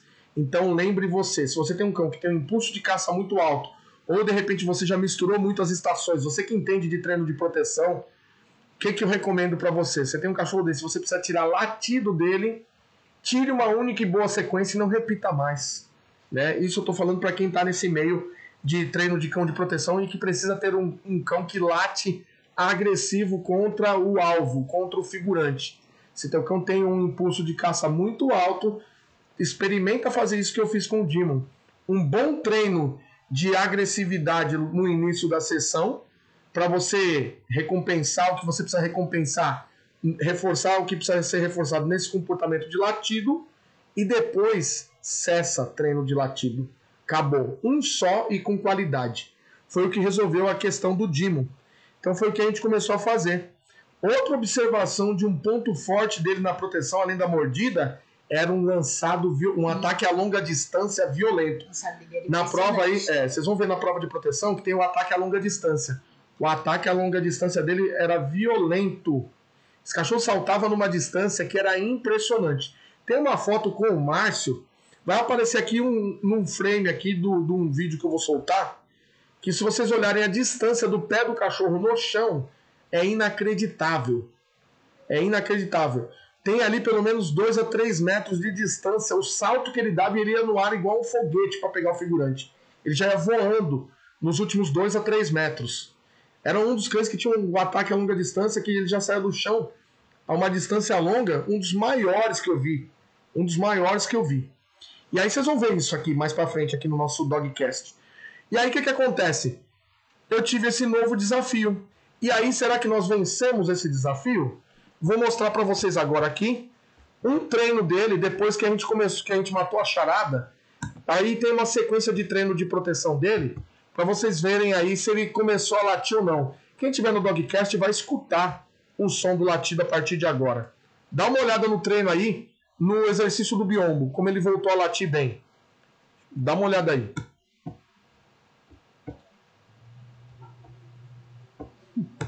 Bruno colocou o cão canguru. Olha lá a foto, pera, deixa eu parar aqui. Dá uma olhada, gente, se eu tô mentindo. Olha onde está a pata traseira desse cachorro e olha onde está o Márcio. Dá uma olhada nessa foto. O que, que vocês acham? Você já viu um cachorro sair dessa distância para fazer um ataque lançado? Fala para mim. Quanto tem de distância aqui? Olha, ó, só para vocês terem ideia, Mede aqui ó, as pernas abertas do Márcio nessa foto. Vamos dizer que dá um passo, um pouco mais do que isso. Então daria um, dois, mais de três passos. Ele está quase quatro passos do Márcio. O que, que é isso, gente? Fantástico, né? Esse cão ele me impressionava demais. E agora, vamos lá que eu vou. Cadê a Flavinha? Para buscar os troféus, né? Então dá uma olhada agora se ele aprendeu a latir ou não. Veja aí. Olha o som. Ah, o som vai estar para quem está no YouTube, mas para quem está no Dogcast não, não rola o som. Só tá empoeirado. Aí o pessoal tá ouvindo o cachorro latindo aí. Quem estiver escutando, me fala aí no chat, tá? Para eu saber que vocês estão conseguindo ouvir. E o de 37 do mundo. Ah lá.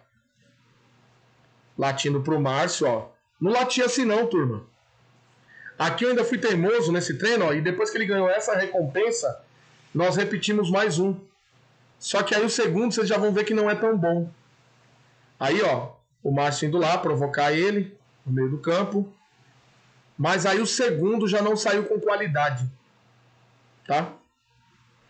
Por quê? Porque aí nesse treino ainda era meio teimosão. Né? Nós dois, né? Por quê? A gente sabe que tá bom, mas pode estragar, né? Então vamos estragar. Burrice de treino na época, era aquela doideira, ansiedade de ver o resultado. E aí já o latido já é um pouco diferente, mas ele ainda mantendo. Ó. Esse cachorro não latia desse jeito, mas de jeito nenhum. Quando ele chegou no canil lá, ele só batia o dente. 37. Tá. Show de bola, hein, turma? Massa ou não? Show de bola, hein? Vocês viram aí? Então vocês conseguiram escutar os latidos. Um cão que não soltava latido. Isso para quem tá no YouTube e no Facebook me acompanhando, tá? Esse cachorro não latia nem a pau. Conquistamos mais essa missão. Estávamos mais perto de colocar esse cachorro em competições aí em nível competitivo. E aí, a obediência dele, no geral, ele era, ela era boa também, que era outra sessão que ele tinha que fazer. Era boa a obediência dele. Ele aprendia bem, mas ele dava aí um, um certo trabalho em alguns exercícios de velocidade, como eu falei. Então, às vezes, para ele buscar um alter e voltar correndo, ele vinha num passo meio picado. Era esquisito o galopinho que ele dava, né? E aí eu tive um mentor aí que me ajudou muito na construção da velocidade desse cão. Foi um, um verdadeiro divisor de águas para mim, aquilo que eu aprendi com, a, com aquele treinador.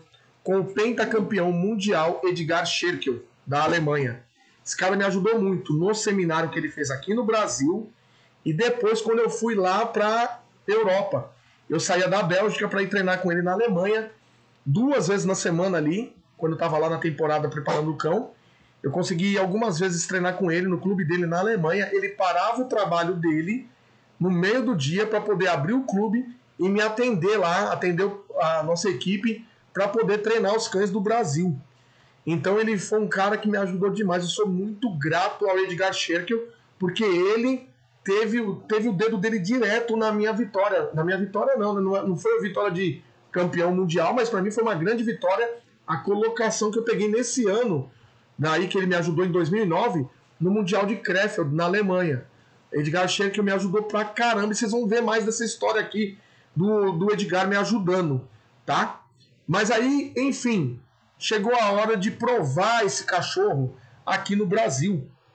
E aí teve essa primeira prova dele no IGP3, no IPO3, aqui no Brasil. E aí as notas dele da, da, da, do Faro foi 96 pontos. Na obediência, eu não recordo agora, teria que ver na lembrando, categoria. você fala 96 pontos, lembrando que cada etapa São o 100 cão pontos começa com máximo. 100 pontos. Começa, né? Isso. Com 100 todos. 100 pontos. Começa com 100 Corresponde vai... a 100%. Né? Isso. Aí vai eliminando conforme Os erros. Então, na verdade, ele perdeu só 4 pontos, Quatro né? pontinhos, né? No, no Faro. Uma nota excelente. De 96 a 100 pontos, ele está com qualificação excelente. No Faro 96, a obediência, eu não lembro se foi 91 ou 93 pontos que ele fez com o Sérgio. E aí, para fechar com chave de ouro a cereja do bolo, ele fez 100 pontos na proteção. Na primeira proteção, latiu, largou sob comando todos os largas perfeito, controle de obediência exemplar que ele tinha. Eu zerei a prova de, de proteção, a primeira prova de proteção. Infelizmente, eu não tenho imagens dessa proteção de 100 pontos do Dimon, que é uma dó, um dó. Um dó mesmo. Eu choro porque naquela época eu não tinha condição de registrar muitas imagens desses cães. Eu, quando eu fui para a Europa, eu não tive condição na época ainda de registrar muitas imagens. Porque às vezes as pessoas que estavam comigo ou não sabiam filmar direito, ou às vezes não estavam na disposição de ajudar, na boa vontade de filmar para mim. E eu tive muita dificuldade de guardar os melhores, alguns melhores momentos, né? Com esses cães. Mas o fato que- foi que eu fiz 100 pontos na proteção dele. E na minha opinião, essa parte, a questão de proteção, no- na minha opinião, é, é a parte que eu mais gosto, proteção do- do- dessa parte desse esporte. E ele, eu, eu falo assim, convicta que é os- o SCE do curso. Porque se a gente for pensar, gente, proteção é autocontrole do cão. O condutor tem é uma prova que realmente você treinou o seu cão, você tem um autocontrole sobre ele. Exato, na obediência da proteção. no controle que tem que ter nos Isso. momentos que ele não pode morder o figurante. Verdade, porque ó, Vocês vão ver aqui na prova ainda. porque pensa, ó, é um raciocínio bem simples assim, porque pensa, ali SCE é pura. você tá por cima do, do instinto do cão, porque você tá trabalhando De o instinto proteção. dele. É, então imagina, o cão tá lá, tá vindo um camarada na frente dele. Controle ele tá da dando, agressão e controle tá da, dando da pra caça. morder, se divertir, pegar ele e arrancar. Matar E não. Então ali é bem o SCE da obediência, se a gente for pensar. É, Exato. é por a prova mesmo. Sabotagem você... consciente dos exercícios, pra quem Porque- não sabe o que é SCE. É, porque eu fico, eu fico assim, gente, como é que pode? O cachorro tem uma parte que é bem interessante, a parte que você faz a condução junto com o figurante. Exato. Que o cachorro já fez a parte de morder, fez, aí vamos vem essa- mostrar pra eles, então? Sim. Aí vem essa parte de condução. Você Exato. imagina, o cachorro tá. Gente, tá o condutor. Vocês vão o ver daqui a pouco cachorro, ó, o condutor, o cão e o cara que o cachorro quer morder. Exatamente. Imagina, ele tá ele, "Ai, o Caio eu tô aqui, eu não posso. É. E ele tem que seguir a regrinha certinho. Não é, não é mole, não. não E é, uma, fácil. e é uma inteligência muito grande do treinamento, porque pensa, o cachorro tem, tem toda a fase dele saber exatamente que aquele momento ali, ele não pode morder. Vai ter um momento dele morder, vai ter um momento dele soltar. Exato. Mesmo o cara estando ali, do lado dele, esfregando a perna nele assim, ele não pode Não morder. pode tocar, não Ah, pode o- agredir. Ai, proteção pra mim é o melhor, gente. É mais top. Vocês vão ver daqui a pouco todo esse controle que a gente fala pra vocês, que a gente ensina no CWD 15x15 online para os nossos alunos, que é a SCE, Sabotagem Consciente dos Exercícios, que poucos treinadores, infeliz, infelizmente, né, não falo isso com alegria não, infelizmente poucos adestradores conhecem esse, esse sistema, que é você colocar à prova realmente aquilo que você ensinou para o cão, para ver se ele, diante de tentações, É. né, de dele seguir o instinto dele, ele se manter controlado por conta da obediência. E isso é muito importante. Porque pensa, quando você vai sair com o cachorro para passear na rua, se ele sai correndo descontrolado para atacar, para dar vazão ao, ao instinto dele de querer atacar o outro cão que está no outro portão da outra casa, ele acaba escapando de você, ou você caindo de cara no chão porque ele te arrasta para querer atacar um outro cão, para querer atacar uma moto, um carro que passa na rua. Aí se aplica muito bem a SCE, onde a gente prova o cão e ele tudo aquilo que seria sinal do ambiente que tiraria a atenção dele, que sugaria ele para ele dar vazão ao instinto, é o contrário. A gente faz ressignificar esses sinais e esses sinais do ambiente, essas estimulações que faria com que ele corresse atrás, por exemplo, um gato que passa correndo, ao invés dele correr atrás do gato, o sinal, a imagem do gato ali quando passa, significa para ele: ei, permaneça aí calmo e no seu lugar sob controle. Então a gente faz um processo inverso de ressignificação de sinais para o cão através da SCE. E vocês vão ver isso na prática aqui, na proteção que eu vou mostrar daqui a pouquinho. Tá certo? Lembra da Aisha, nossa pitbull? A casa da minha mãe sempre muda os gatos, né? Sempre tem uma, um rodízio de gatos lá. Porque gato normalmente some, né? Aí o que acontece? A Aisha sabia que não podia pegar os gatos. Ela ficava assim, "Ih", tremendo. Os gatos mexiam, brincavam com o rabo dela e ela assim, ó. Então é um autocontrole que você tem do cão. Porque ela, Exatamente. Gente, o instinto dela, lógico que ela queria pegar o gatinho, mas ela sabia que não podia. Então é bem interessante, né? Verdade. Quando você tem um auto, porque você tá sobressaindo sobre o instinto do, do bicho, né? Exatamente. E aí, ó, agora eu vou mostrar para vocês rapidinho uma cena de onde o, o Demon tinha muita potência, como eu falei para vocês, que era o ataque lançado dele, o ataque a longa distância. Quem tiver no YouTube e no Facebook vai conseguir ver um ataque dele forte. Logo no início dos treinos, ele ainda bem jovem ali, treinando com a dona Ângela. Ela liberando ele pro ataque lançado. É um ataque a longa distância rápido, mas eu quero compartilhar essa cena com vocês. Dá uma olhada aí. Olha que massa. Pau! Olha no lance, de novo, de novo. De novo para vocês um replay. Ó. Vou parar a cena bem na hora do salto, hein? Vamos ver se eu consigo. Chegou. Olha só. Vou voltar. Olha ele fora do chão aqui. Olha que massa. Vou voltar um pouquinho. Olha de onde ele saiu.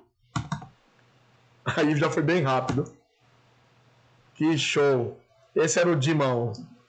Lindo, né, turma? Esse era o ataque lançado do Dimon a longa distância. Agora, vamos lá. Chegou a hora das provas. Zerei a, a, a proteção. Quase zerei no faro. Fui bem na obediência. Graduei o cão. O cão estava pronto para o Campeonato Brasileiro. E aí fomos para o Campeonato Brasileiro em 2009, que era a primeira etapa, a, as primeiras etapas aqui, a seletiva para o Mundial 2009. E aí o Dimon, qual foi o resultado dele? Campeão da seletiva, foi o número um da seletiva 2009 aí, da equipe brasileira, para representar o Brasil em Krefeld, na Alemanha. E aí tem cenas da proteção que eu vou soltar para vocês agora aí. Essas cenas do Campeonato Brasileiro foi em Brumadinho, no ano de foi, foi com o Alves. Na, na, o figurante da prova foi o Alves, o Cabo, Cabo Alves, né? Gilson Alves aqui do Brasil, conhecido aí no meio dos cães de polícia. Um abraço, Alves. E teve um fato bem, bem assim, uh, espantoso que aconteceu, digamos assim. É. Foi, foi, a, a, foi um absurdo que aconteceu e ele acabou lesionando o Alves nessa prova. Só para vocês entenderem a violência do, do ataque a longa distância dele. Quem estava em Brumadinho vai lembrar aí, hein? Olha só, eu vou soltar primeiro só uma parte e depois eu vou soltar o lance onde o Alves acabou se machucando. Vou soltar trechos que eu vou adiantar, pessoal, senão fica muito longa a prova. Mas aqui eu fui julgado, ó, pelo juiz. Perdão, deixa eu voltar aqui, desculpa, turma. Deixa eu voltar aqui, ó. Que essas imagens são do canal do Silvio Guimarães também, falecido Silvio, né, que deixou essas imagens aí eternizadas foi um grande fomentador, fomentador, fomentou, ele fomentou demais o nosso esporte aqui no Brasil, né? Devemos muito aí ao Silvio pelo esporte também. Então olha aí, ó, essas imagens ele que fez e aí na edição, ó, tem o nome do juiz. Foi em 2009, Campeonato Brasileiro, eu fiz 99 pontos na proteção. Quase repeti os 100 pontos com o juiz Peter Malta Larsen, da Dinamarca, juiz internacional que me julgou. Vamos lá, vamos, vamos, vamos assistir agora aí.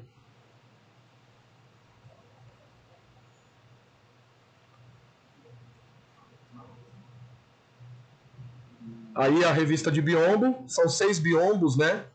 Na, na prova de adestramento do IGP3. O áudio está atrasado aí da, dessas imagens, porque na época a edição era, era meio falha. Dá uma olhada aí. Ele correndo aí, passando nos biombos.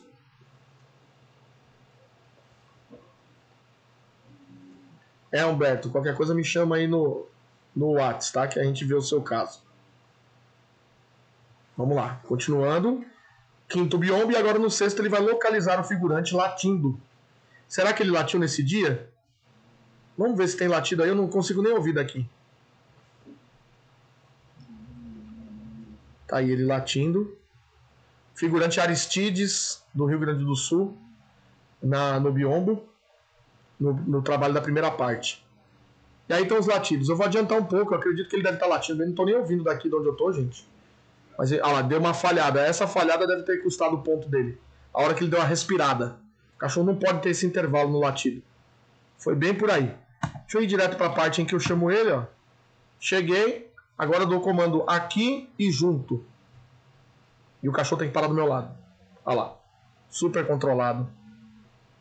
Que massa, hein? Aí o figurante sai, eu vou posicionar ele para fuga. Cachorro sob controle. Olha esse SCE aí, ó. Cachorro sem poder descontrolar e lá atacar. O desejo dele é ir lá e correr e morder, mas não pode, ó. Sob controle, ó. Agora, o juiz dá ordem do, do figurante fugir. Mordidão, ó impedindo a fuga do figurante de verdade e o larga. Reataque, ameaços por parte do figurante, larga sob controle. A patinha também ali incomodando o figurante. Não pode, viu, gente? Aquela patinha. Ou foi no intervalo do latido ou foi na patinha. Ou o juiz não viu a patinha aí e eu me dei bem. Talvez fosse para 98 pontos. Mas deu 99, tô feliz até hoje. Não, mas tá um charme essa parte. Charmoso. Agora, controle do transporte. Vou adiantar mais um pouquinho, turma. Olha lá. Nessa hora, você acha que o cachorro quer andar do meu lado? Quer nada, ele quer matar o cara. Eu vou adiantar. Opa, adiantar mais um pouquinho, turma, para não demorar tanto aqui nesse vídeo. Agora vai ter o reataque de surpresa, ó. E o larga sob controle.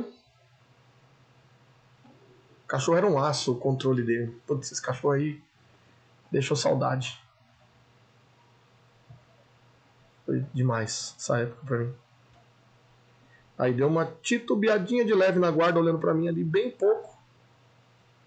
Agora o desarme que a Flávia fala, para levar o figurante até o juiz, conduzindo até o juiz, ó. Ele vai vigiando o figurante, mas ele não pode tocar. E aí?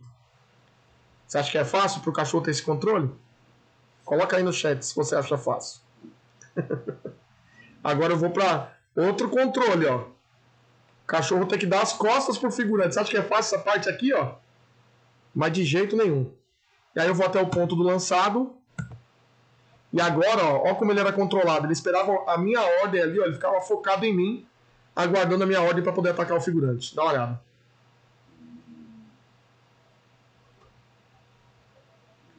Vai voar agora.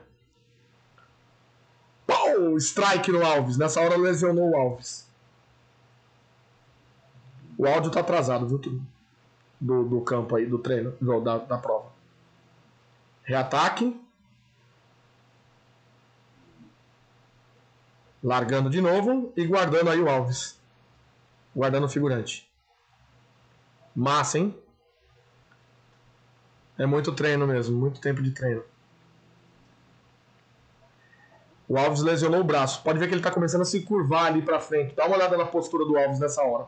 Quando eu cheguei nele, ele estava com os lábios já meio brancos já, com a pressão já alterada. Porque ele é forte, né? É. Ó, agora a guarda ficou um pouco deficiente do, do Demon, mas dei conta ainda aí. Olha lá. Olha ele indo para trás já, ó. Todo curvado Alves. O que, que aconteceu, turma? O braço dele deslocou. Saiu fora do lugar o braço do Alves nessa hora. Primeira vez que eu vi acontecer isso. E aí quando a gente terminou ali a prova, a gente avisou, ó, tá, tá machucado. Aí agora finaliza entregando o bastão pro juiz, aí eu avisei, ó, ele machucou. O Alves com o ombro fora do lugar e forte ali ainda, hein? Cara, sangue nos olhos. Topzera das galáxias essa daqui, hein? O que, que vocês me dizem, hein? Meu Deus. Nessa hora, então, o que, que aconteceu? O Alves deslocou o ombro, saiu fora do lugar, ele passou muito mal. O pessoal tentou ajudar e não conseguia colocar o ombro no lugar. Quem estava embrumadinho viu essa cena. Eu fiquei bobo de ver o que, que o Alves fez. Cara, cabra é doido, cabra é, é porreta. Ele grudou o alambrado com o braço, com, o próprio, com a própria mão, segurou o alambrado e soltou o corpo. Mas jogou com tudo. Facinho. Facinho, nem Deu um bebe ali. Ploc! Colocou de volta o braço no lugar. Foi assustador o que aconteceu. Foi demais. A Ana Kai fez uma pergunta interessante. que Manda é aí. Assim, ah, mas e se morder a perna, morder outro lugar? Os cães já são treinados justamente só pra E é pegar. penalizado. Se pegar outro lugar, já era. Perde. Teve uma prova que, teve uma prova que eu fui, o eu fui o figurante nessa prova, numa outra prova, aqui no interior em Itapetininga, uma prova da APRO, Associação Paulista do Rottweiler, se eu não me engano, e era uma prova interraças. E teve um cão que na hora da fuga, aquele exercício que o, o juiz pede pro figurante fugir, eu saí em fuga, o cachorro mordeu, mas pregou uma mordida forte também na manga. Em três passos que eu dei de fuga, ele soltou. Você lembra disso, né? Eu Sol- não, eu não tava nessa prova. Você viu o que aconteceu, né, comigo? sozinho, é. soltou a manga e entrou na batata da minha perna, na minha panturrilha, mas esmagou a minha panturrilha que lesionou. Fiquei 15 dias sem trabalhar. E roxo, né? E o cachorro foi eliminado da prova na hora. Ou seja, o cachorro não estava preparado e o, o condutor, que eu considero bem imprudente, sabendo do cachorro que tinha nas mãos, colocou, se atreveu a colocar o cachorro na prova, um cachorro que estava despreparado e causou um acidente. Me machucou muito. Então, assim, é, essa prova é tudo bem controlado. Ah, se o cachorro ele faz algo de errado, ele é penalizado. Tem que ser um jogo um fair play, tem que ser um jogo limpo, não pode acontecer erro. Tá certo? Não, foi uma outra raça, Ellen, mas não, não vem ao caso. não foi o Rottweiler, não. Bom, vamos lá. Agora, continuando aqui, que esse dogcast aqui tá grande, mas tá gostoso. Como eu gosto de relembrar isso aqui. Isso aqui pra mim parece saudade que... das provas, da madrugada do faro. Parece que eu tô lá no campo. Tem... Agora tá mais fácil, né? Que as meninas estão. Nossa, que gostoso. quando a gente tá. Quando isso tá acontecendo na nossa vida, a gente não percebe.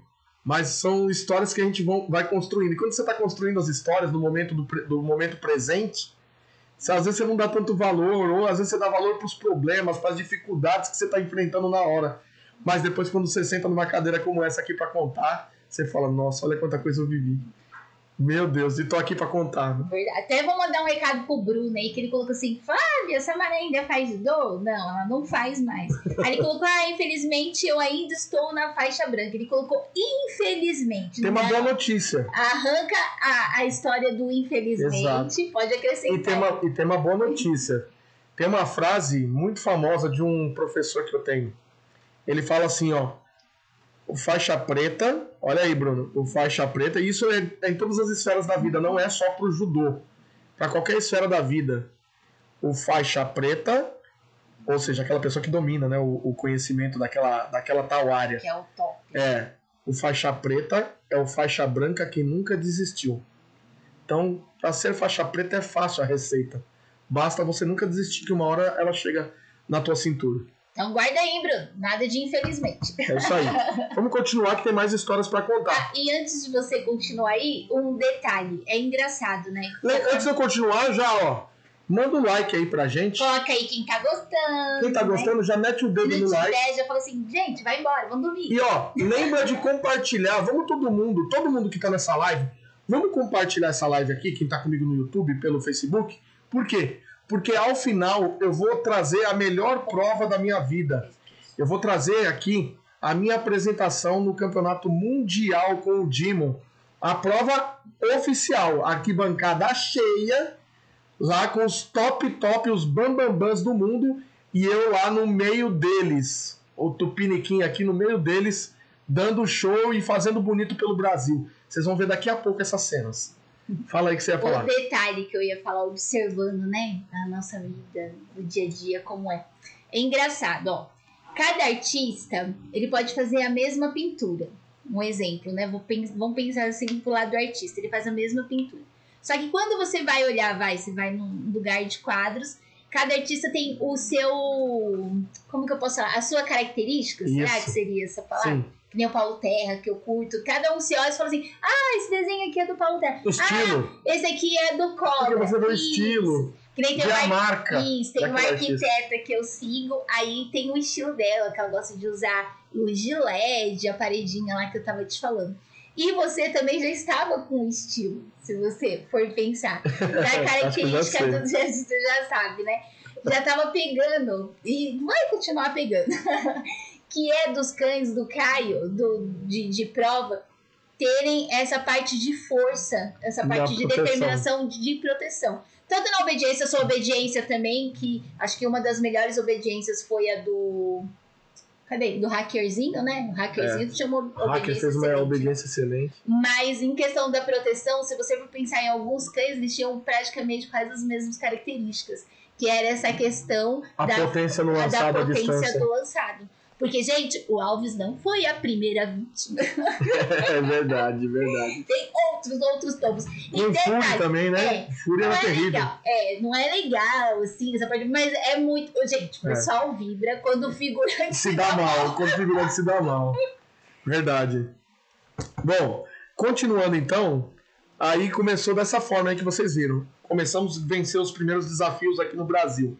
E aí ele, ele não foi campeão brasileiro em 2009 né? Na parte do faro dessa prova aí que ele, vocês viram ele fazer 99 pontos na proteção, na obediência ele fez uma obediência média e no faro ele não foi bem. Ele fez ali 74 pontos, foi péssimo, foi ruim. Mas também vou te dizer, arrumaram um terreno de faro que até hoje me dói no coração. Era uma quiçaça, uma braquiara lá, um lugar seco, uma terra que era difícil para o cachorro farejar. Mas enfim, não posso reclamar. O que, o que, que acontece? A gente não tem que reclamar, a gente tem que treinar. Se não estava bom, tinha que treinar mais.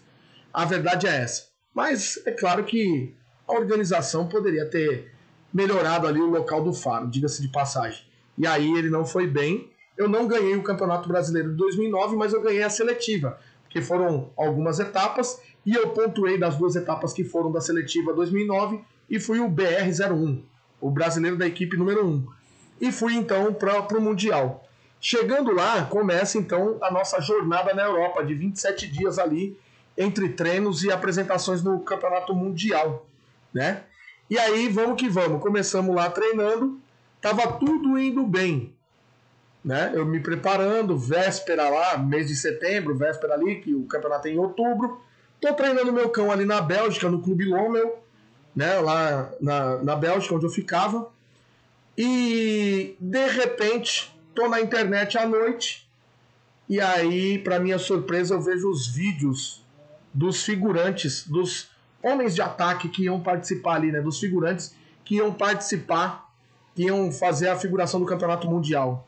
E, para minha surpresa, eu fiquei chocado quando eu vi a velocidade daquele baixinho que ia fazer a primeira parte. E a primeira parte, não sei se vocês observaram aí no primeiro vídeo que eu soltei do Campeonato Brasileiro, que foi o Aristides ali que fez, aquela parte da fuga é uma das partes que mais deixa as pessoas preocupadas no campeonato mundial.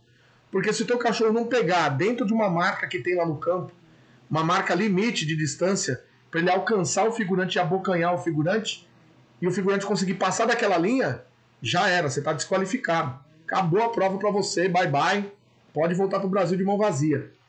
E aí, o que, que acontece? É a parte que mais dava medo e colocaram um cara, mas o cara era uma flecha. O nome dele é Vincenzo Magnati, um figurante da Itália, um cara italiano. E esse cara, ele tinha asa nos pés, era o The Flash. Foi um dos figurantes mais rápidos que já participaram de um campeonato mundial. Um dos figurantes mais rápidos que já participaram de um mundial. E eu já peguei ele não só no mundial, mas acabei pegando ele também aqui no Campeonato Brasileiro. Já enfrentei esse camarada duas vezes em campeonato. E nas duas vezes eu fiquei preocupado quando eu olhava para ele. Então eu comecei a ficar preocupado. E aí eu falei com o Villain ali, no, o, o nosso amigo que estava acompanhando os nossos treinos ali, ficava na casa dele. E ele falou para mim assim: Olha, treina esse cachorro, senão esse cachorro não vai pegar esse cara. O cara voava na fuga. Falou: Se você não treinar, o seu cachorro não pega ele. Eu falei: Meu Deus. Eu falei: Cara, Villain, o que, que eu vou fazer? O que que eu vou fazer pra esse cachorro pegar? O que eu podia treinar, eu já treinei. Dava um calmante pro figurante. Eu falei, nossa, é, vou sabotar, me dá água dele que eu vou jogar um negocinho dentro da água dele. Jogar um calmante na água desse figurante. E aí eu fiquei preocupado. Daí o Villain pega e fala assim pra mim, ó, eu vou dar um jeito para você. Fez uma ligação lá e falou assim, ó, a partir de agora, dessa semana, nós vamos só treinar. Vamos pegar dois dias da semana aí à noite, nós vamos viajar pra Holanda à noite, tava na Bélgica, né? Viajava, dava duas horas de viagem até no clube onde eu ia, pra gente treinar com o Benny Van der Elst. Benny Van der Elst era um figurante, o ex-figurante do tetracampeão mundial Rony Vandenberg. Né? Na época, acho que era tricampeão mundial. E ele falou assim: ó, nós vamos treinar com esse cara. Esse cara domina a figuração, ele vai te ajudar. Eu falei, putz, vai ser a nossa salvação. Vambora, Vili, vambora. Duas vezes por semana, viagem da Bélgica pra Holanda para poder encontrar com esse cara. E o cara prestativo ajudou a gente. Trabalhou um pouco mais de técnica de ataque a longa distância no lançado, que ele não estava gostando muito, apesar de eu achar que já estava já excelente o trabalho que a gente tinha feito. Mas deu aquela mexidinha dele, a pitadinha dele no lançado. Eu não achei que mudou muita coisa, não. Achei que era mais a, sei lá, opinião dele, nesse caso. Agora, na parte da fuga, começamos a treinar com uma distância dobrada da distância que fica entre o figurante e o cão, alongamos a distância e o cara era muito rápido também. Então eu fazia o Demon correr, ao invés de meio, é, uma, uma distância aí de, sei lá, 30 passos, eu fazia ele correr 60 para ele conseguir alcançar o figurante. Então era uma verdadeira perseguição quase no campo inteiro do clube para ele conseguir pegar o cara lá na outra ponta do campo. Para quê? Para ele começar a decorar, a, a, a memorizar uma distância maior de, do ponto de, de para interceptar o figurante, né? o ponto em que ele ia interceptar, acho que é isso, que ele ia capturar o figurante, enfim. Então ele sabia que o ponto de captura era mais longe, logo ele tinha que pôr muito mais velocidade, porque ele sabia que só lá na frente ele ia alcançar. Então injetava mais velocidade no músculo e colocava isso na memória do condicionamento dele. E aí, claro, distância longa, maior velocidade, no dia ia ter uma distância mais curta, ele ia pegar o figurante mais fácil. A, a estratégia foi essa, mas o medo ainda era grande. Eu ficava que não passava nem Wi-Fi, gente. não passava o Wi-Fi no Caio. De tanto medo de eu perder. e você, pra ficar nervoso em prova. É. Porque eu que ficava em cólicas em prova quando era. Lembra? Principalmente campeonato, quando é, os de fora eu não tinha É. Isso- oportunidade de Isso é uma né? lição. É, isso é legal, esse controle. Isso é uma lição também que eu deixo para vocês. Vocês pensam que todo mundo que compete está preparado para competir? Ah, mas meu, eu treino muito bem, eu sou muito habilidoso e tal. Ah, legal. Ótimo que você é habilidoso. Treino é treino, jogo é jogo. A hora que você passa do portãozinho para dentro das quatro linhas, aí é que se revela quem é atleta e quem não é. Quem está preparado psicologicamente, emocionalmente, e quem não tá. Tem um, tem até um competidor aí, eu não vou falar, né? Eu não dá pra falar, mas que tinha até diarreia e vomitava antes de entrar numa prova, né? Eu, não tô aqui pra tirar onda com a cara de quem, que- de quem passa por isso, não. Mas na verdade eu tô falando pra exemplificar que nem todo mundo tem preparo na hora que é pro vamos ver. Às vezes no treino tá super preparado, mas quando chega lá o A pressão nervoso. psicológica é outra. Às vezes o, o cão. Quantas provas o cão perdia ponto, não porque o cão fez errado. O condutor que errou, né? Vacilava. Alguma vaciladinha que deu ali, coisa. que aí atrapalhava o cão. Em alguma atitude. É, Então, às vezes, não adianta você saber treinar bem, mas se você não tem controle emocional, você pode jogar tudo a perder com o melhor cão do campeonato. E, É fogo. é, e outra na vida, né? Na vida eu acho que o primeiro inimigo que a gente tem é a gente mesmo. Exato. Né? Eu, acho que o primeiro. Qualquer, qualquer batalha, Exato. tanto competição, Verdade. na escola, quem são os estudantes aí, vai fazer apresentação, qualquer coisa, gente, que a gente, Exatamente. de novidade que a gente vai fazer novo, dá medo. Então, na verdade, o primeiro inimigo é a gente mesmo. É verdade. E só pra ter ideia, eu, eu- talvez eu tenha. Talvez um dos motivos de eu ter controle seja esse. Não sei dizer exatamente, mas eu acho que é isso. Toda vez que eu entrava numa competição, que eu estava preparado e que eu sabia que eu ia ter resultado bom nela, eu entrava sem competir com ninguém. Eu entrava competindo comigo. Eu não estava preocupado com o resultado para fazer comparativo com o resultado dos outros, que eram bons, talvez até melhores do que eu no campeonato. Mas eu ia para vencer eu mesmo. Então eu ia desde o começo, antes de entrar nos bastidores, já estava rolando o campeonato para mim. Por quê? Porque eu precisava vencer as minhas emoções, as minhas vibrações, para poder entrar no campo concentrado, tranquilo e equilibrado, transmitir isso para o cachorro e fazer a minha melhor condução e com a clareza de cada movimento e cada atitude que eu tinha que ter dentro das quatro linhas. O que me resultou aí em ganhar grandes campeonatos. Né? Tricampeonato brasileiro, campeão paulista algumas vezes e algumas representações como essa que nós vamos falar agora do Dimon no Mundial. E aí então, falando ainda daquela etapa, resolvemos a questão da proteção e fomos ali treinando com o Benny Van der Elst, que foi nos ajudando aí ah, no, no- no na parte de ataque do cachorro, na fuga, para que ele conseguisse pegar aquele baixinho ligeiro que o cara corria mais que o Bolt. é nada. Mas corria parecido, viu? O cara era um atleta. Ele era lutador de kickboxer e figurante. Então, assim, o cara era preparado, tinha preparo físico de verdade. Não era um gordinho que tava ali atrevido no final de semana. O cara era preparado e tava uma bala. E aí fomos, fui treinando na proteção com o Beni e na obediência o Edgar Scherk, o pentacampeão mundial lá da Alemanha, foi me ajudando também. E aí lembra que eu falei que ele parava duas vezes por semana para atender a gente. Ele parava o trabalho dele e ia pro clube, abriu a chave lá, o cadeado do clube, para poder treinar com a gente, orientar a gente ali. E numa dessa, que para mim tava tudo bem, eu tava confiante, o cachorro tava indo bem na obediência, para minha surpresa acontece um outro problema. Eu tô ali naquela vibração, animado, achando que tava tudo bem. E de repente, em um dos treinos, o Edgar Scherker olha pra garupa do Dimon, assim, ele correndo, e chega em mim e fala assim pra mim: Olha, falou pro Villain, depois falou pra mim: Falou, ó, tem alguma coisa errada com esse cachorro de vocês. Falei, errado, mas como errado? Tem alguma coisa errada, ele não está se movimentando direito, ele está com algum problema. Aí quando eu vi ele traduzir, falou para mim, falei, meu Deus do céu, só essa que me faltava. Faltando alguns dias, só tava 15, uns 15 dias, 20 dias pro campeonato, me fala que o cachorro tá doente, tá com problema na garupa. Aí eu falei, e agora, o que que eu vou fazer? Falei, já, ó, treinado mais de um ano aqui, o cachorro no Brasil, ganhado é, a, a, a, vaga, né? Primeira vaga, número um do Brasil para representar o Brasil naquele Mundial, naquele ano de 2009. Essa aí é outra curiosidade legal de falar. Não é falar assim, ah, vou participar da competição e vou participar do Mundial. Não, você tem que passar é. nas provas. Primeiro você tem que classificar cada cachorro, o cachorro em cada, cada categoria. Em cada categoria. Aí você vai participar do campeonato da brasileiro, seletiva. da seletiva. Aí são somente cinco vagas. Cinco vagas, aí você vai. Se você for sexto, você vai ficar para reserva. Reserva. Você vai lá, mas fica só de reserva. Se alguém ficar doente ou algum cachorro ficar doente, sair da prova, aí você entra. Se não, você vai de reserva para assistir o campeonato então, e volta não dá pra ir de além. sem competir. É, é uma seletiva. E aí o que, que acontece? Passei por tudo isso para chegar na hora, morrer na praia, quando eu já estava lá, para poder participar ali do, da competição. E aí o que, que aconteceu? Ele, mais uma vez, por isso que eu sou muito grato, ano de 2009, esse campeonato, quem me ajudou demais foi o Edgar Checo. Muitas pessoas ajudaram, é claro, mas o Edgar Scherkel foi fantástico.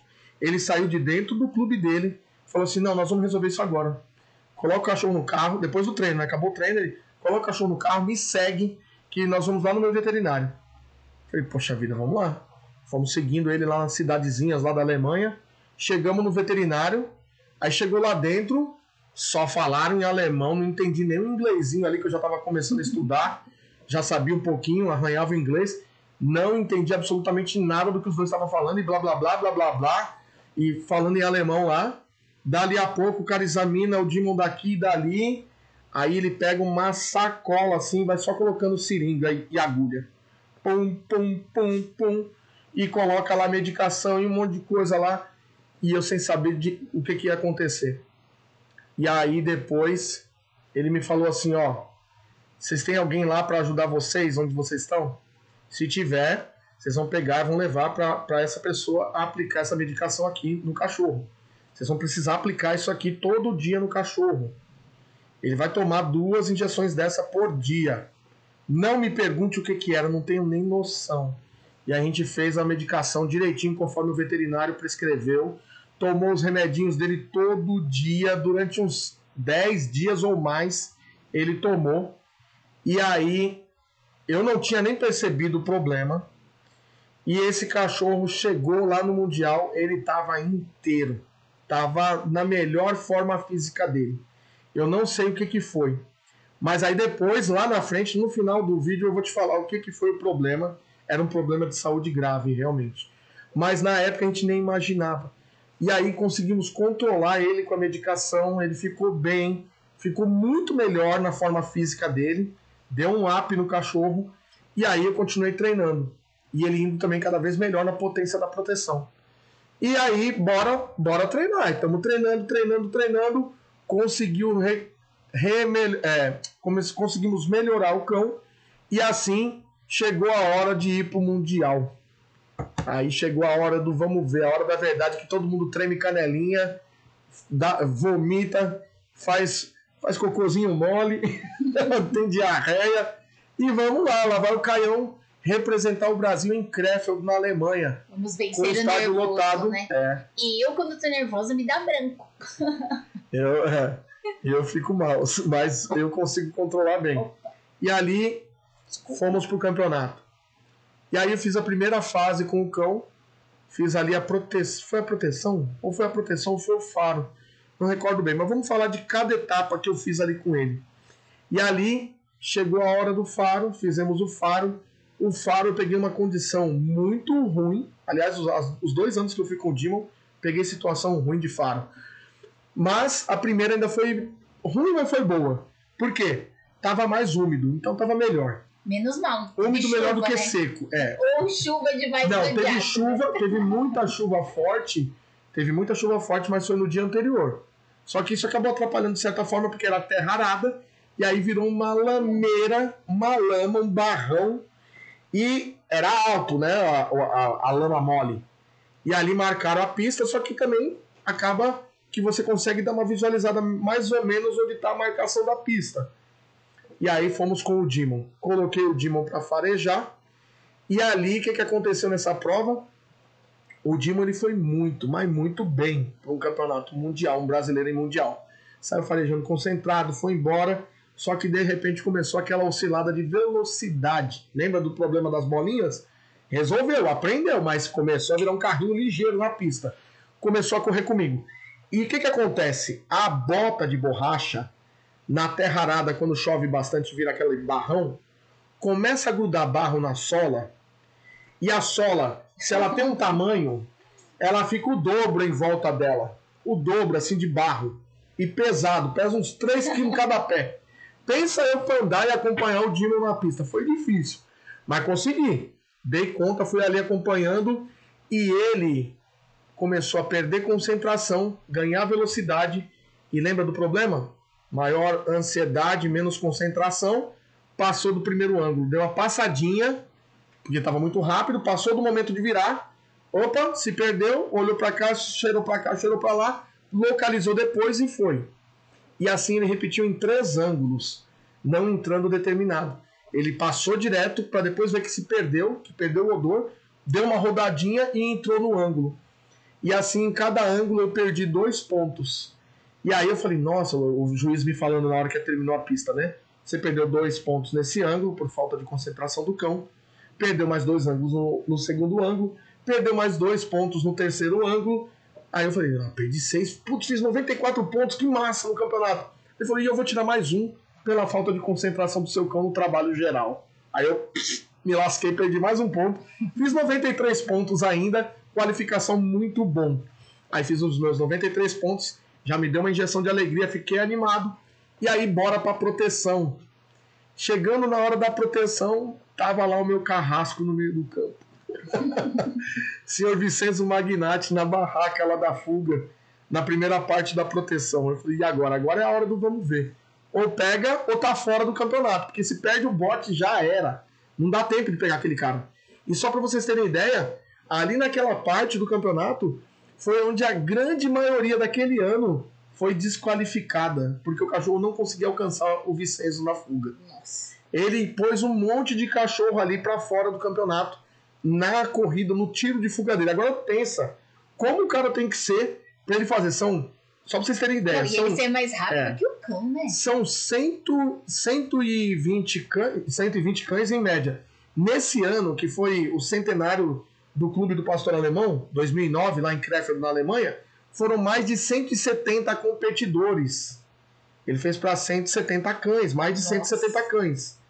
E ele pegou a maioria desses cães e pôs para correr. Agora pensa que tudo bem, eu consigo dar um tiro de corrida. Agora, se você falar para mim, eu dou um tiro de corrida daqui ali, de 30 a 50 metros. Um pouquinho, amor. O primeiro. Hoje em dia já não tô mais o mesmo jovem, né? Mas tipo assim, o primeiro vai lá, né? A gente consegue na nossa potência ir lá e correr. Eu com a bombinha atrás. O, segu o segundo tiro já não garanto não, porque pode costumar falhar. e no terceiro já não dou conta de correr. Agora pense esse cara de fazer isso para um monte de cachorro num dia. Campeonato tem proteção ali, ó. Um monte, uma atrás da outra no dia do cara.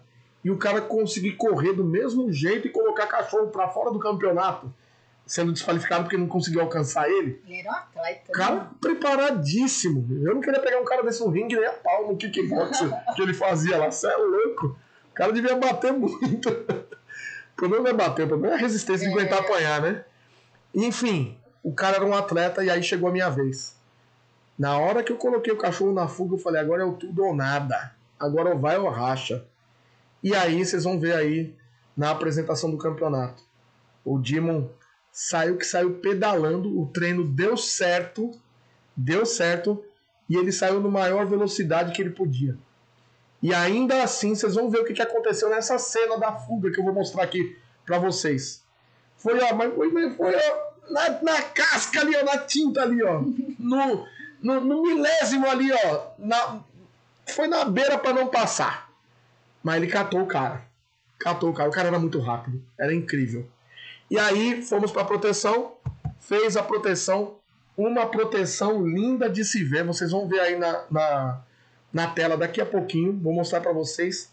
Uma proteção muito legal. Era uma proteção para 94 pontos. Isso na opinião de juízes internacionais que estavam na arquibancada, amigos nossos, como por exemplo o do Wolters da Alemanha, da SV. Falou assim: ó, essa proteção era para 94 pontos. Eu não sei onde esse camarada, esse juiz, achou dois pontos para tirar de você. Mas enfim, uma coisa é a gente falar que valia, outra coisa foi o que valeu. E campeonato mundial, qualquer, o brasileiro também, cada pontinho é... é... importante, né? E não adianta ficar justificando depois. Então não vou perder muito tempo falando que valia 94 pontos e que ele não tirou 94. Ele fez os seus 92 pontos, o que foi uma muito boa proteção. Fiquei feliz, contente de sair comemorando do campeonato. Eu acho que eu comemorei mais por ele ter pego o cara na fuga do que pelos 92 pontos da prova. Só pra vocês terem ideia, porque ali tava valendo o meu campeonato naquela fuga, né? Então isso aí foi, foi complicado, fiquei preocupado. E depois veio a obediência. Na obediência, o Dimon fez 83 pontos. Era, ele conseguiria fazer muito mais, mas aí teve um erro na, na, na obediência, um erro do Caio, um erro de estratégia de treino. Por quê? Treino de alta performance para campeonato, você tem que treinar muito, muitos blocos de, de treinos, muitos blocos de sequência de exercícios, de serial de exercício. Eu estou sempre falando aqui no nosso canal de serial, da importância de você seguir sequência, e muita gente não valoriza isso, e muito, muito aluno não guarda isso na cabeça, mas sequência é muito importante. Só que é muito importante na fase inicial do condicionamento, para o cachorro fixar a memorização de qual exercício vem após o outro. Né? E aí, aquele exercício que ele está executando já serve de aviso, de sinalizador de qual vai ser o próximo exercício que ele vai fazer na sequência. Isso é importante para você desenvolver a aprendizagem inicial no cão. Mas depois você tem que ter um processo diferente. Porque senão o cachorro também ele fica muito decoreba. E aí, muito decoreba também de seguir sequencinha de exercício, lá na frente, aí acaba sendo prejudicial, quando o cão já está em apresentação de alta performance. E foi o que aconteceu. O Demon caiu ali na armadilha, na armadilha de algo que é uma ferramenta muito boa para você iniciar, como eu estou falando de início, que é o encadeamento de comportamento, mas que para ele foi prejudicial no momento em que ele estava ali fazendo o exercício de deitar em trote. E ali comeu uns 10 pontos da obediência dele 10 pontos, provavelmente, mais ou menos uns 10 pontos foi ali, ou quase uns 10 pontos ele perdeu nesse exercício. E isso ia valer muito, porque pensa, 10 pontos ele faria 93 pontos. Ele foi nesse campeonato de 170 competidores, mais de 170 competidores, e tinham duplas ali, né? Homem e cão da Bélgica, por exemplo, que, era um, que é um time tradicional, um time forte. E tinha ali alguém que era mais favorito do que o Dimon, né? um competidor mais favorito que o Caio, que eu deixei para trás, que eu coloquei para trás. Né? Não foi o, o, o, titular, o topzera deles, que foi o Rony, né? que ali o cara é o master do negócio, mas tinham outras pessoas do time da Bélgica que tinham condições de fazer provas melhores do que a prova melhor do que a minha, e eu deixei para trás, ficando em 37 eu coloquei 170 e poucos para trás. Não, não, mais de 134 ficou mais de 134. 133. Mais de. Peraí, vamos lá. Mais de 133 ficou para trás, porque eu fui 37 de, de mais de 170. Então o que, que acontece?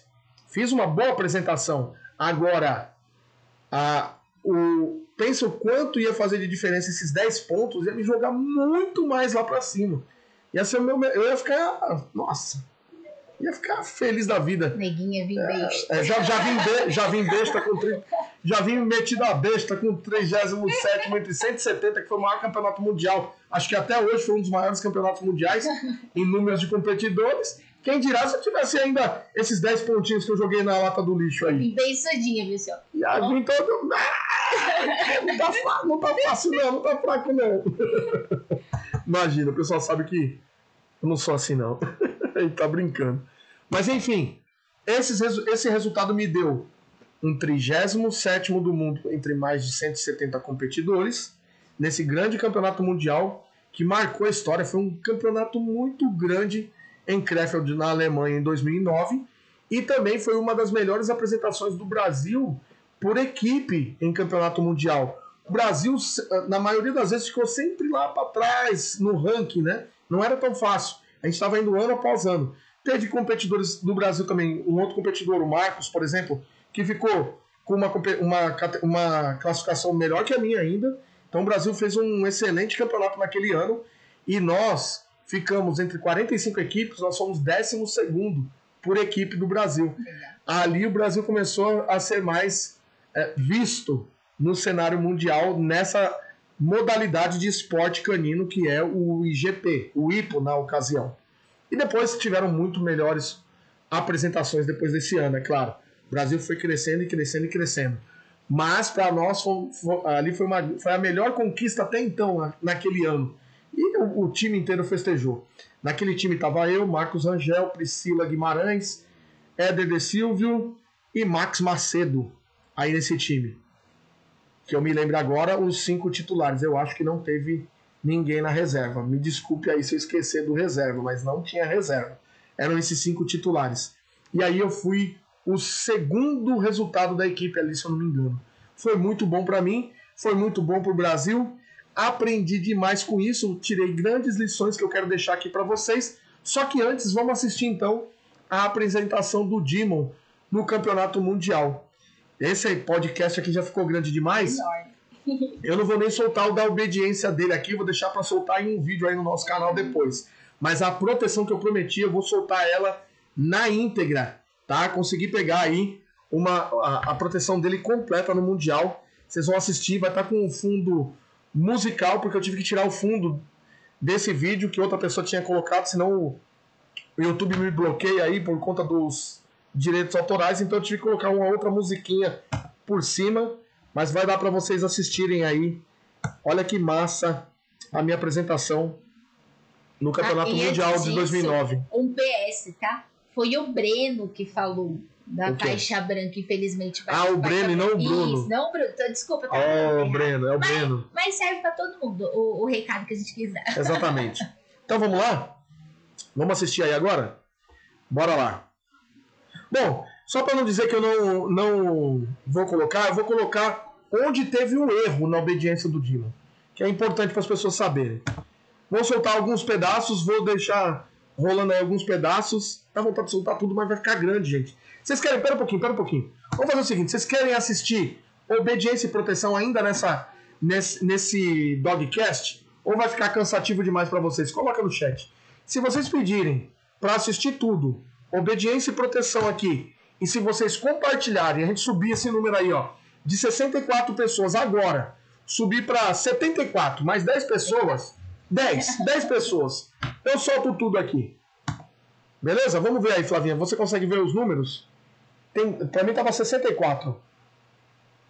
Não, pra mim 55. Ah, tá diferente ali pra ela. Tá. Não, não, não. Vamos, vamos, vamos embora. Vou soltar aqui e vamos embora. Não precisa compartilhar, não. Se você achar que vale a pena, compartilha. E o pessoal tá pedindo pra você logo mais contar a história do Fury. Logo, logo eu vou trazer também no, em algum dogcast.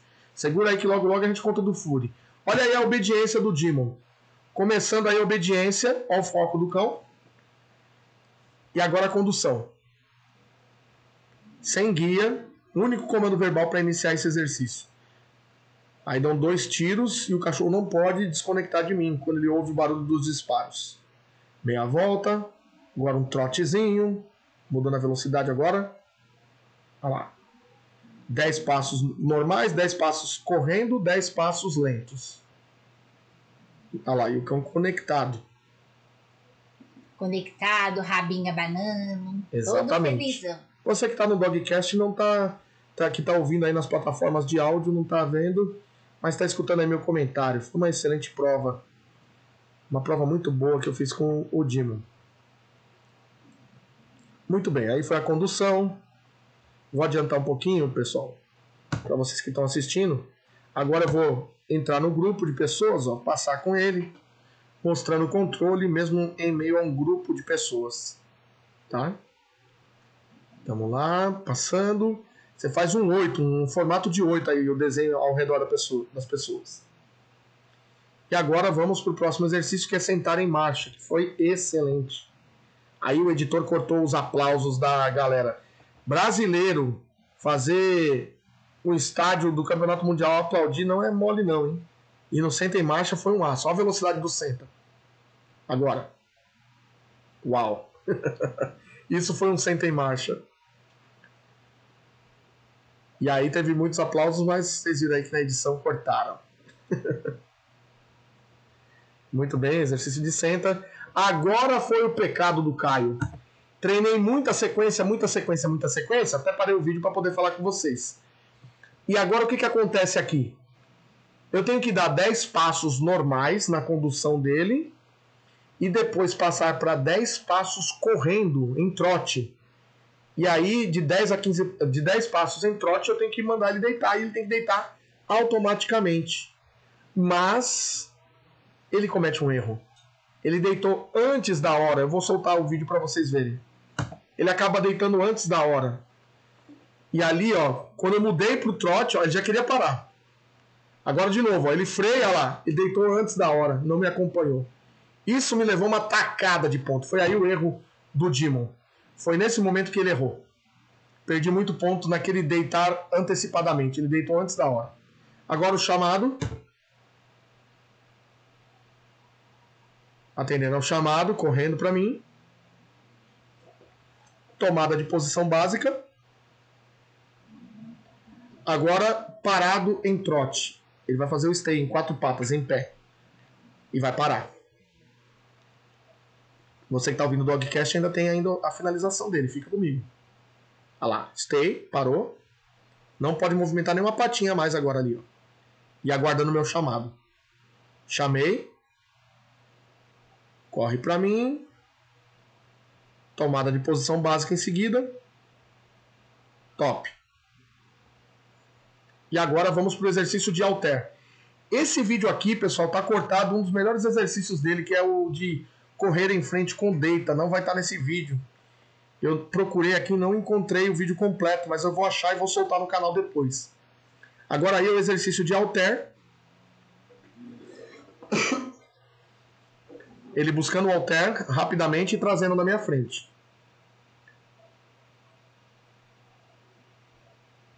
Voltou rápido até, ó, galopando. Entrega o alter sem mascar. Tomada de posição básica. Ok. O exercício foi muito bom. E agora vamos com o halter menor. Esse aí que eu acabei de fazer tem 2 kg. E agora vamos com o halter de 600 gramas nos obstáculos. Aí o obstáculo de um metro ele tem que fazer em salto livre sem tocar. Observem aí agora.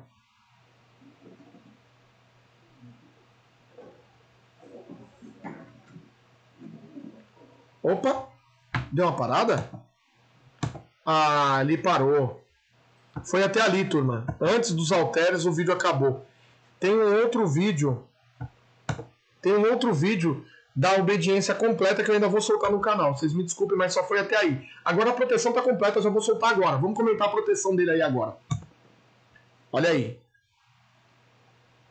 Ele revistando os biombos, só que agora no estádio do Campeonato Mundial, estádio oficial de futebol, de campeonato, ó, de primeira divisão. A distância que o cachorro tem que correr para procurar onde está o figurante escondido. São seis biombos, cinco vazios e no sexto ele vai localizar o, o adversário dele aí, o inimigo dele, o figurante.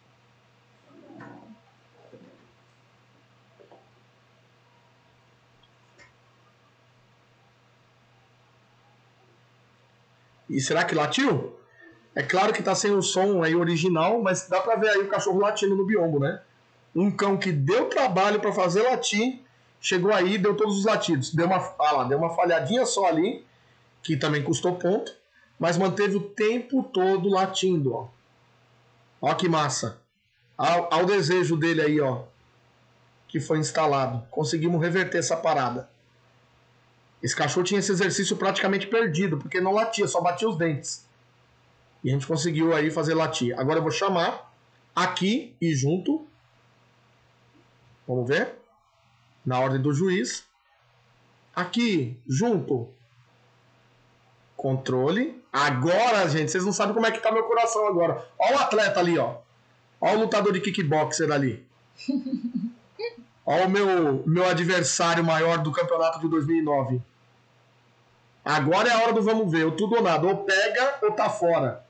Essa é a mordida que determina tudo, pessoal. Olha lá. Olha o camaradinho ali, ó.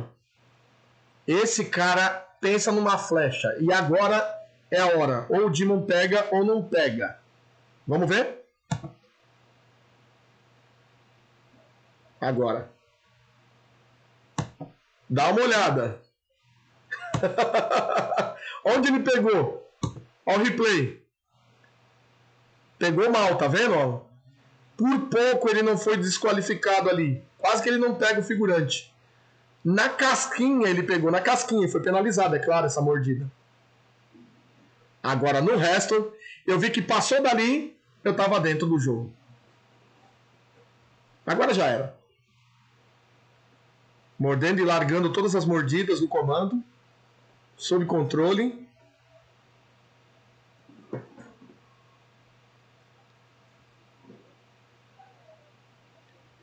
Aí ele deu uma perdidinha da guarda olhando para mim. Agora o transporte do figurante. Pensa que o cachorro já quer voar ali no figurante. Tem, tem cachorro que desqualifica nessa hora porque já abandona o condutor e já quer pegar o figurante. E olha a distância que a gente tem que caminhar fazendo controle de nervos do cão aí. Olha o tanto que o cachorro tem que obedecer sem sair descontrolado. Ele tá doido ali para querer pegar o cara já. Só que sob controle, ó. E aí sim, ó. A bocada cheia agora. Pam. Vocês estão curtindo esse dogcast? Coloca aí no chat pra mim. Eu tô olhando agora. Aí, ó, vigilância, fase de vigilância, cuidando o figurante. Correto. Agora o desarme do figurante para poder conduzir até o juiz, finalizando a primeira a primeira parte da competição. Já já a gente continua a narrativa do Dogcast aqui, do podcast. Fica comigo. Massa, né? Entreguei. E agora vem outra fase de controle. Como que ele dá as costas ali, ó, pro figurante e você tem esse controle de um campo inteiro, ó, sem guia. Você acha que é fácil treinar isso? Não é fácil esse controle do cachorro não querer te abandonar nessa hora e voltar para pegar o figurante. Acontece muito de abandonar e querer pegar o figurante de novo descontrolado. Mas esse cachorro ele era muito bem controlado. Era muito fácil a obediência dele. A SCE foi muito bem implantada também. Olha o quanto que eu estou andando sob controle, solto, com um único comando verbal. E olha que bonitinho agora o controle dele aguardar o meu comando para poder atacar o figurante na longa distância. Você tá gatinho nessa prova, hein? Obrigado, lindona. Obrigado. Obrigado, lindona. Olha o foco do cão agora, olha lá. Só esperando a minha ordem, ó. E foi. Aí é linda. Pancada. ó. Plau.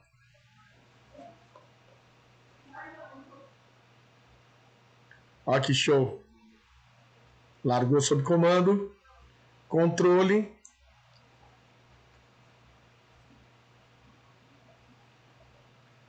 Ô Ginter, tá no Instagram, você tem que assistir o vídeo no YouTube.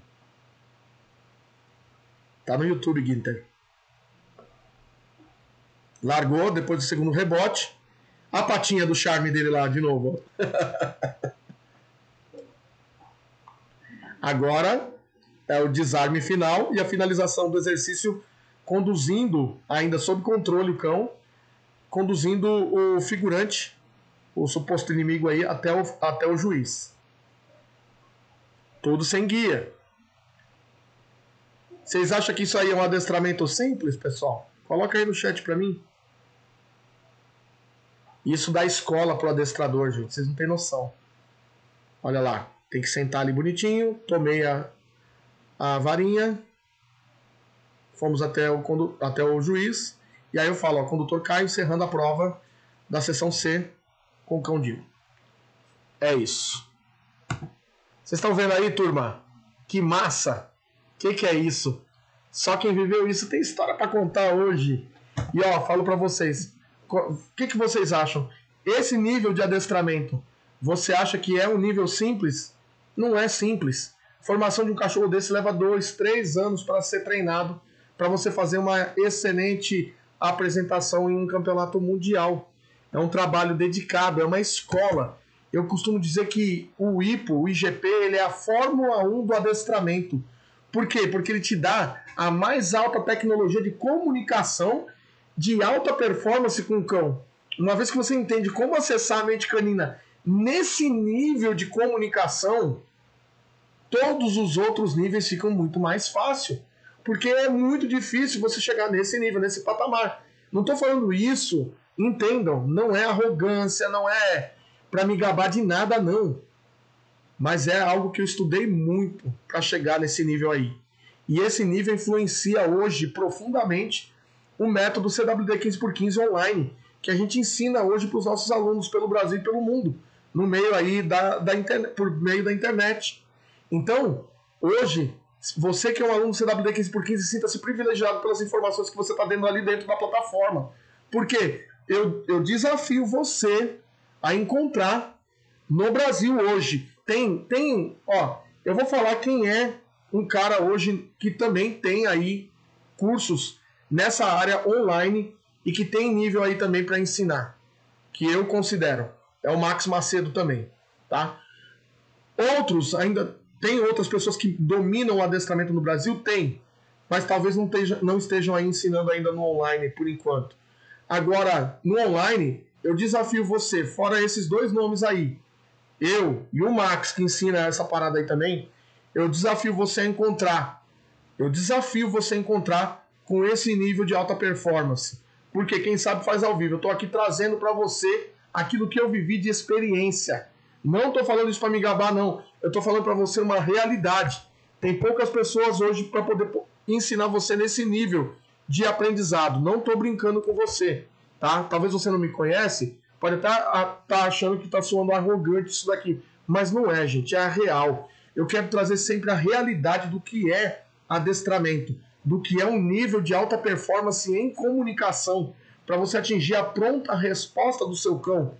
A, a, a, minha ideia com o meu canal nada mais é, a minha intenção nada mais é do que libertar as pessoas de um conhecimento, de uma escravidão de um conhecimento que é ditado por um grupo de pessoas que acreditam que o treinamento é superficial, é você dar petisquinho pro seu cachorro, é você falar positivinho, papapá, papapá, e seu cachorrinho, ó, vai, faz assim que vai ficar de boinha. A parada não é essa. A parada aqui é trazer a real, mandar a real para você. Você quer ter um cachorro que te obedece pela vida toda ao seu lado? Busca saber qual é o resultado do teu professor. Busca olhar o cachorro que ele treina. Veja se tem harmonia, se tem alegria, se tem precisão de pronta resposta. É isso que eu quero trazer e implantar e fomentar no meio dos cães, na cultura canina do Brasil, hoje em dia aqui para nós. Eu quero trazer toda essa alta performance da Fórmula 1, entre aspas, aí do adestramento, que foi o que eu estudei mais aí nessas provas oficiais, representando o Brasil em campeonatos mundiais, trazendo essa alta tecnologia para você, dando acesso hoje a esse conhecimento para você, tanto na forma gratuita nos nossos canais aqui das redes sociais, como também por meio do nosso programa online, o CWD 15x15. Né? No momento a gente está até fechado, estamos cuidando aí da turma 20, que está recebendo o nosso suporte. Mas a ideia é essa, é trazer o conhecimento para você, para você viver feliz. Nada mais do que isso. Certo. Trazer a felicidade entre homem e cão para os lares com esse autoconhecimento. Bom, agora deixa eu só trazer uma finalização, Flavinha. Posso falar aqui um pouquinho? Se você lembrar de alguma coisa agora dessas considerações aqui, que vai trazer outro ensinamento para você. É, vamos ver aqui se vai te ajudar. Bom, para finalizar, eu continuei treinando o Demon. A história do Demon finaliza em 2010, um ano depois desse grande campeonato que eu fiz com ele. Em 2010 eu tornei a voltar para os campeonatos nacionais. Fui campeão brasileiro de 2010. Ganhei o campeonato brasileiro com ele. E vou dizer também, já como é que foi esse campeonato brasileiro. Eu ganhei pela regra e não pelos pontos. Né? Foi um dos campeonatos que eu ganhei pela regra e não pelos pontos. Por quê? Porque quem ganhou pelos pontos, que foi o nosso amigo Marcos, ele ganhou pelos pontos, foi campeão daquela, daquela etapa ali do CNA. Ele ganhou pelos pontos, mas o cão ainda não estava nacionalizado e pela regra do Campeonato Brasileiro teria que ser nacionalizado. O Dimon já era nacionalizado aqui no Brasil, por isso o campeonato quem levou foi o Dimon. E aí eu fui campeão brasileiro com ele. Enfim, de qualquer forma, eu já estaria ali no pódio com ele. Né? Então foi um cão finalista de campeonato brasileiro em 2010. Ganhei a taça de 2010 que está aqui. E quem sabe faz ao vivo, vou mostrar aqui para o Instagram. Tá aqui, ó. Tá aqui a taça com o nome do cão, ó. Tô mostrando primeiro no Instagram. Campeão nacional de adestramento 2010. Quem foi? Demon van Het Grot Grot. Wezenland. Se tiver holandês vendo aí, vai, vai, ter, vai ter um orgasmo ouvindo eu, eu, é um infarto. eu falar o, o, G com a garganta bonitinho. Não, acho que eu falei certinho. Vamos delirar com Grot. É Grot. É com a garganta que você fala o G. Grot Wezenland. Eu nem sei. eu acho que eu acertei. Se tiver holandês aí, me corrige. Mas eu acho que é Grot Wezenland. Tem alguma coisa a ver com o garoto da fronteira, um negócio assim o nome do canil. E aqui para você que tá comigo, deixa eu ver se mostra bonitinho. Eu acho que não vai pegar a. Poxa vida. Não dá pra dar zoom. Ô Flavinha, faz essa parte aí pra nós agora. Dá um zoom aí pro pessoal ver aqui ó, a taça do Campeonato Nacional 2010. E o campeão. Evamar fez uma pergunta interessante. Caio, qualquer cão chega nesse nível ou só o pastor alemão? Qualquer cão que tenha temperamento. Só para você ter ideia, no Mundial da FCI, eu não sei se foi 2015, 2016, dos últimos anos aí, no Mundial da FCI, que é um Mundial interraças, para surpresa geral das nações, teve um competidor que participou com um cão da raça Border Collie. Dá para vocês um Border Collie num campeonato desse? Então, assim, qualquer cão que tenha temperamento, né, que tenha essas qualidades, essas aptidões. Puxa mais, Flavinha, não dá? Não dá mais. Tá aqui, ó. Logo aqui embaixo tá Demon Van Het Grot Grot Wezenland. Grot Wezenland. então tá aqui, ó. Campeonato Brasileiro 2010. Ele ganhou também nesse ano melhor proteção do Campeonato Brasileiro 2010. O cachorro era um canhão na, na proteção, na fase de proteção. Ganhou um troféu especial de melhor pontuação de proteção. Tá aqui. E nós ganhamos também o troféu de equipe campeã 2010, equipe Super Hund. Super Hund. Tá aqui o troféu da equipe campeã Super Hund. Tem o trio desse campeonato 2010 aqui comigo. Flavinha, põe para mim na tela o campeonato 2010. Tem, tem aqui também, pera aí, mais um aqui para mostrar para a galera. Mais uma conquista do Dimon que ele me deu aqui. Foi aqui, ó. Esse foi o, o, a maior lembrança que eu tenho de um campeonato mundial de adestramento. Aqui, ó, nem tirei o adesivo que a organização colocou para entregar para a pessoa certa. Um adesivo bem, ó, tosco que tá aqui, eu nunca tirei, ó. De 37 do mundo, tá aqui, ó. E aqui no rodapézinho, acho que a Flavinha não vai conseguir pegar, né? Ó. Tá aqui, ó. Que é o campeonato da VUSV, tá escrito aqui, né? VUSV 2009, Krefeld da Alemanha. Será que é isso? É, Krefeld barra BRD. Tá aqui, ó. 37 entre 170 competidores do mundo, tá? Então tá aqui mais um pra galeria. Deixa aqui, ó. Vai filmando aí, Flavinha. Isso, pode abrir, não tem problema não, pode abrir. Tá aqui os, os troféus que eu ganhei com o Dimon. Aqui é a galeria do Dimon. Foi o que eu conquistei com ele. Só que depois disso, em 2010, depois do Campeonato Brasileiro, eu fui para Sevilha, na Espanha, e em Sevilha, infelizmente, ele já estava com um problema sério de coluna alguns cães nesse esporte acabam é, tendo uma lesão na coluna por conta desse forte impacto na proteção. A lesão de atleta, como um jogador de futebol que acaba ficando com o joelho lesionado com o passar do tempo, não é verdade?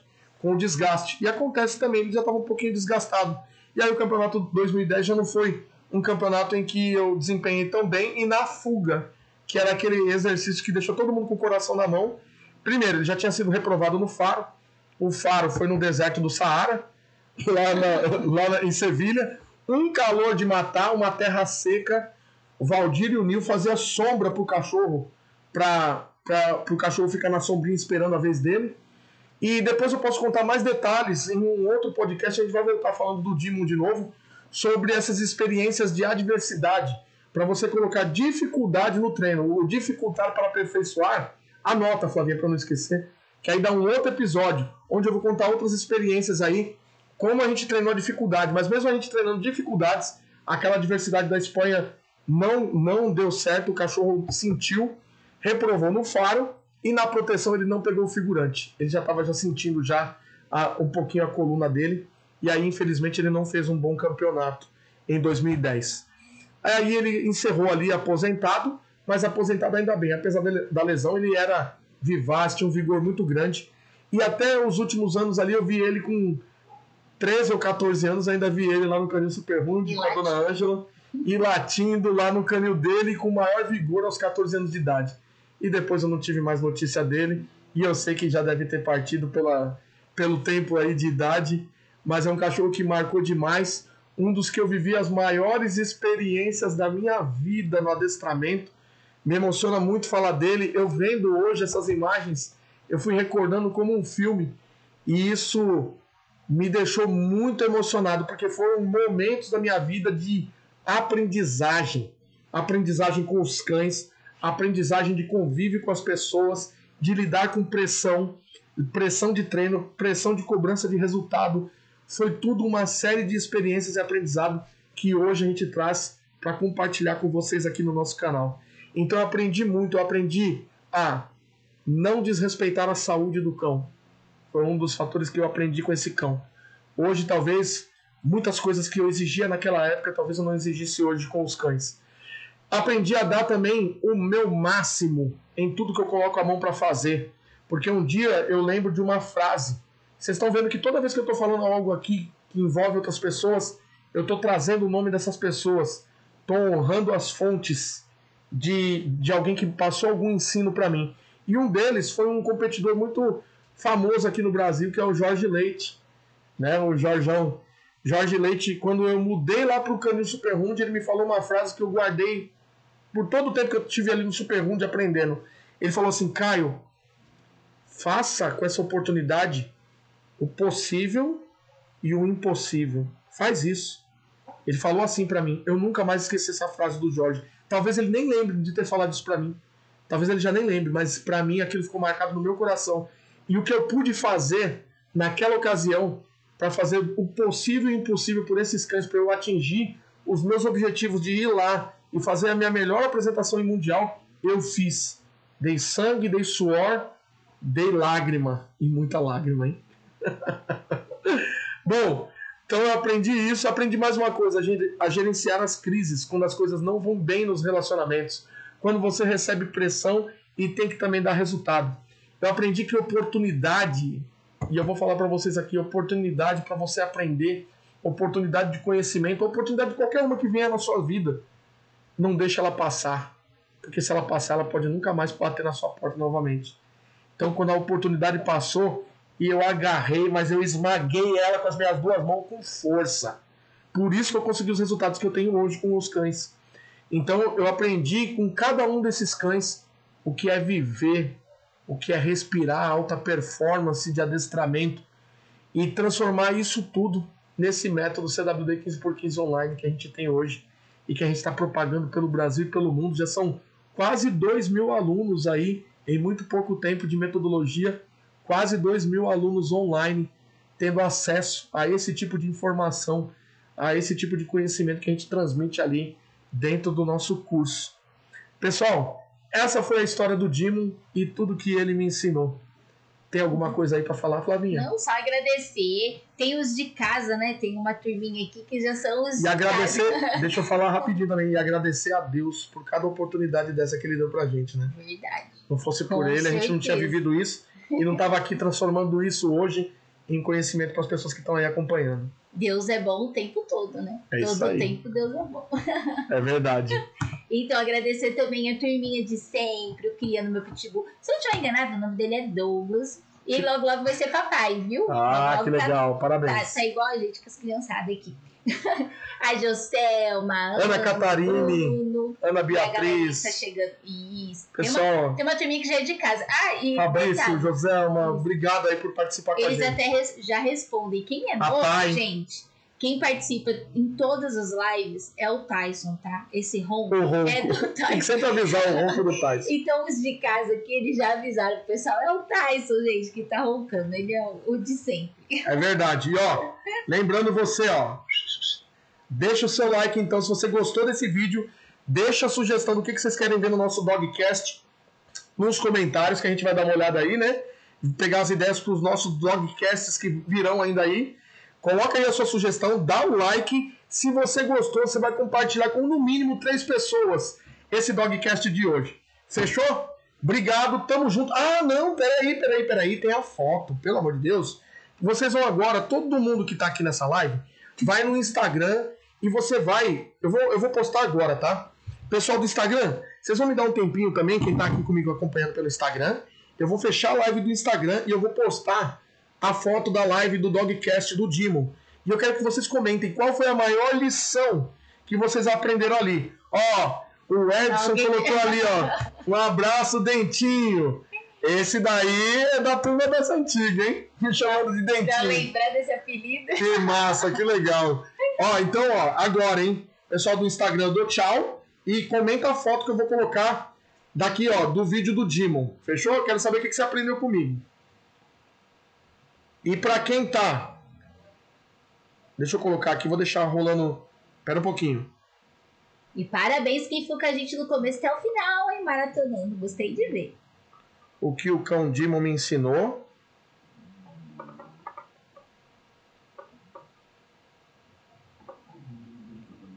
Dogcast. Não, o que o Dimon me ensinou, beleza. Vou salvar essa live. Ó, pessoal, então agora eu vou colocar aí pra vocês e eu quero que vocês comentem.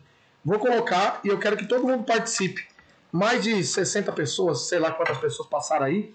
Vamos lá, dá uma fortalecida, deixando o seu comentário do que, que você aprendeu, tá? Eu quero saber agora. Deixa eu colocar a foto aqui, cadê? Petisquinho pro Caio, hein? Agora é hora de vocês darem meu- a minha recompensa, tá?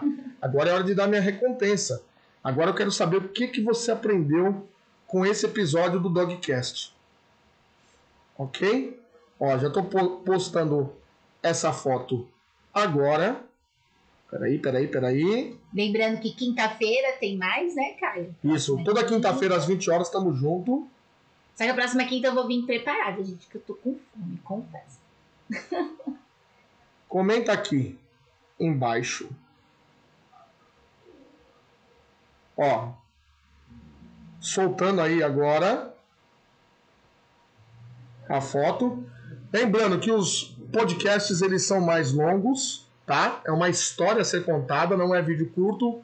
Então é para quem gosta, para quem é fã essa parada, tá bom? Já tá lá postada a nossa foto, você já pode começar a comentar a partir de agora aqui no Instagram, beleza? Essa fotinho aqui, ó. Cadê? Essa foto aqui, que tá, vocês estão vendo de longe, quem tá no É a YouTube e no mesma Facebook. daqui, né? É, é pra- é quase a mesma coisa. Tá lá assim, ó. O que você mais gostou no Dogcast 03? Fechou? Valeu, turma. Um grande abraço. Até o próximo Dogcast ou até o próximo vídeo. Tchau, tchau. Valeu. Tchau.